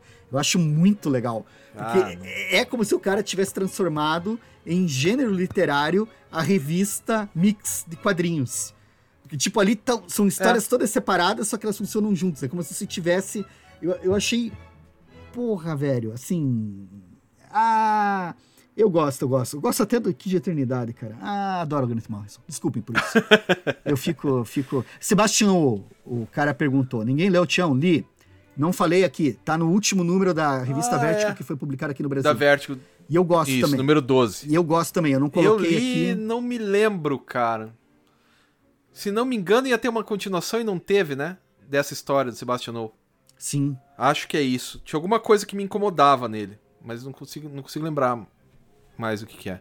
Sim. Bom, mas vamos dando tchau, apesar do Fernando falando que ficava mais uma hora nesse bate-papo. Mas... Vamos dar um tchau. É porque, na verdade, o Morrison tem muita coisa. A gente não falou de muita Ah. coisa que ele fez, né? Porque, tipo, É, não dá. o falei- o, que eu cara. coloquei aqui são os meus favoritos, assim, dele, assim. Tanto pra amar quanto pra odiar, assim, cara. Que é a minha bibliotequinha, assim. Mas É. eu, eu curto, cara. O Morrison, pra mim, eu admiro, eu gosto dele como roteirista. Como ser humano, eu consigo separar muito bem a obra do, do ser humano, tá? É, assim, eu acho que ele, ele, ele não me ajuda. Não me ajuda. não, não ajuda a te ajudar.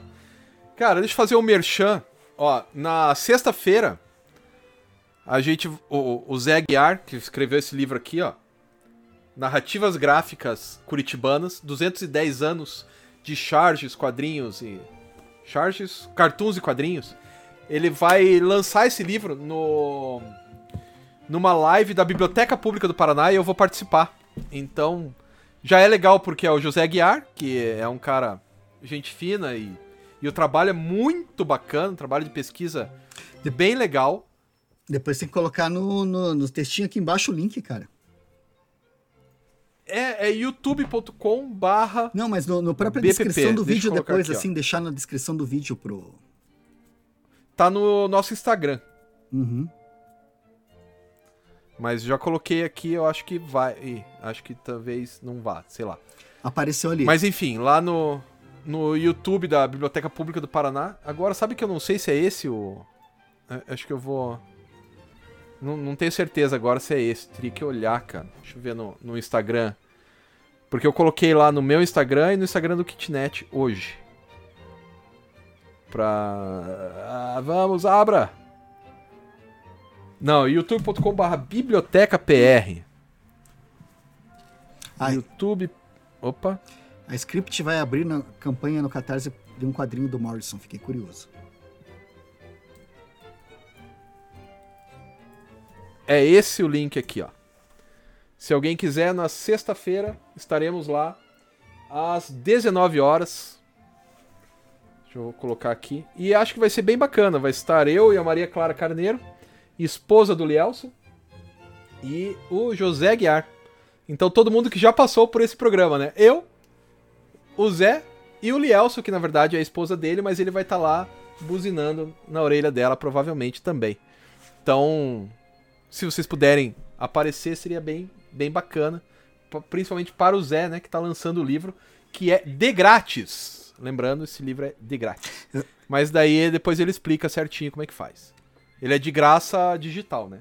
Lembrando que ele não é impresso para todo mundo. Mas é isso aí, galera. Libers, quer dizer mais alguma coisa? Ah, foi muito legal reler esses gibis, cara. Eu gostei. É um cara. Eu, de novo. Você curtiu? Eu vou, Foi- eu vou te dizer que eu acho que é o meu, meu autor favorito, assim, cara. Se bem, se bem que tem o Neil Gaiman e o Alan Moore também. E sugeriram aqui de fazer um do Warren Ellis. Acho que foi o Tony que sugeriu ali. Pra frente, assim, por que não? Porque, se bem que o Warren Ellis. É, bom, enfim, vamos ver, vamos ver pra frente aí. Então, beleza. Então vamos dar Senhoras e tchau. senhores, muito tchau, obrigado Lilica. pela Tchau, companhia. galera. Até Valeu a próxima. mesmo. Valeu. Mais de duas horas. Adiós. Aê, até mais.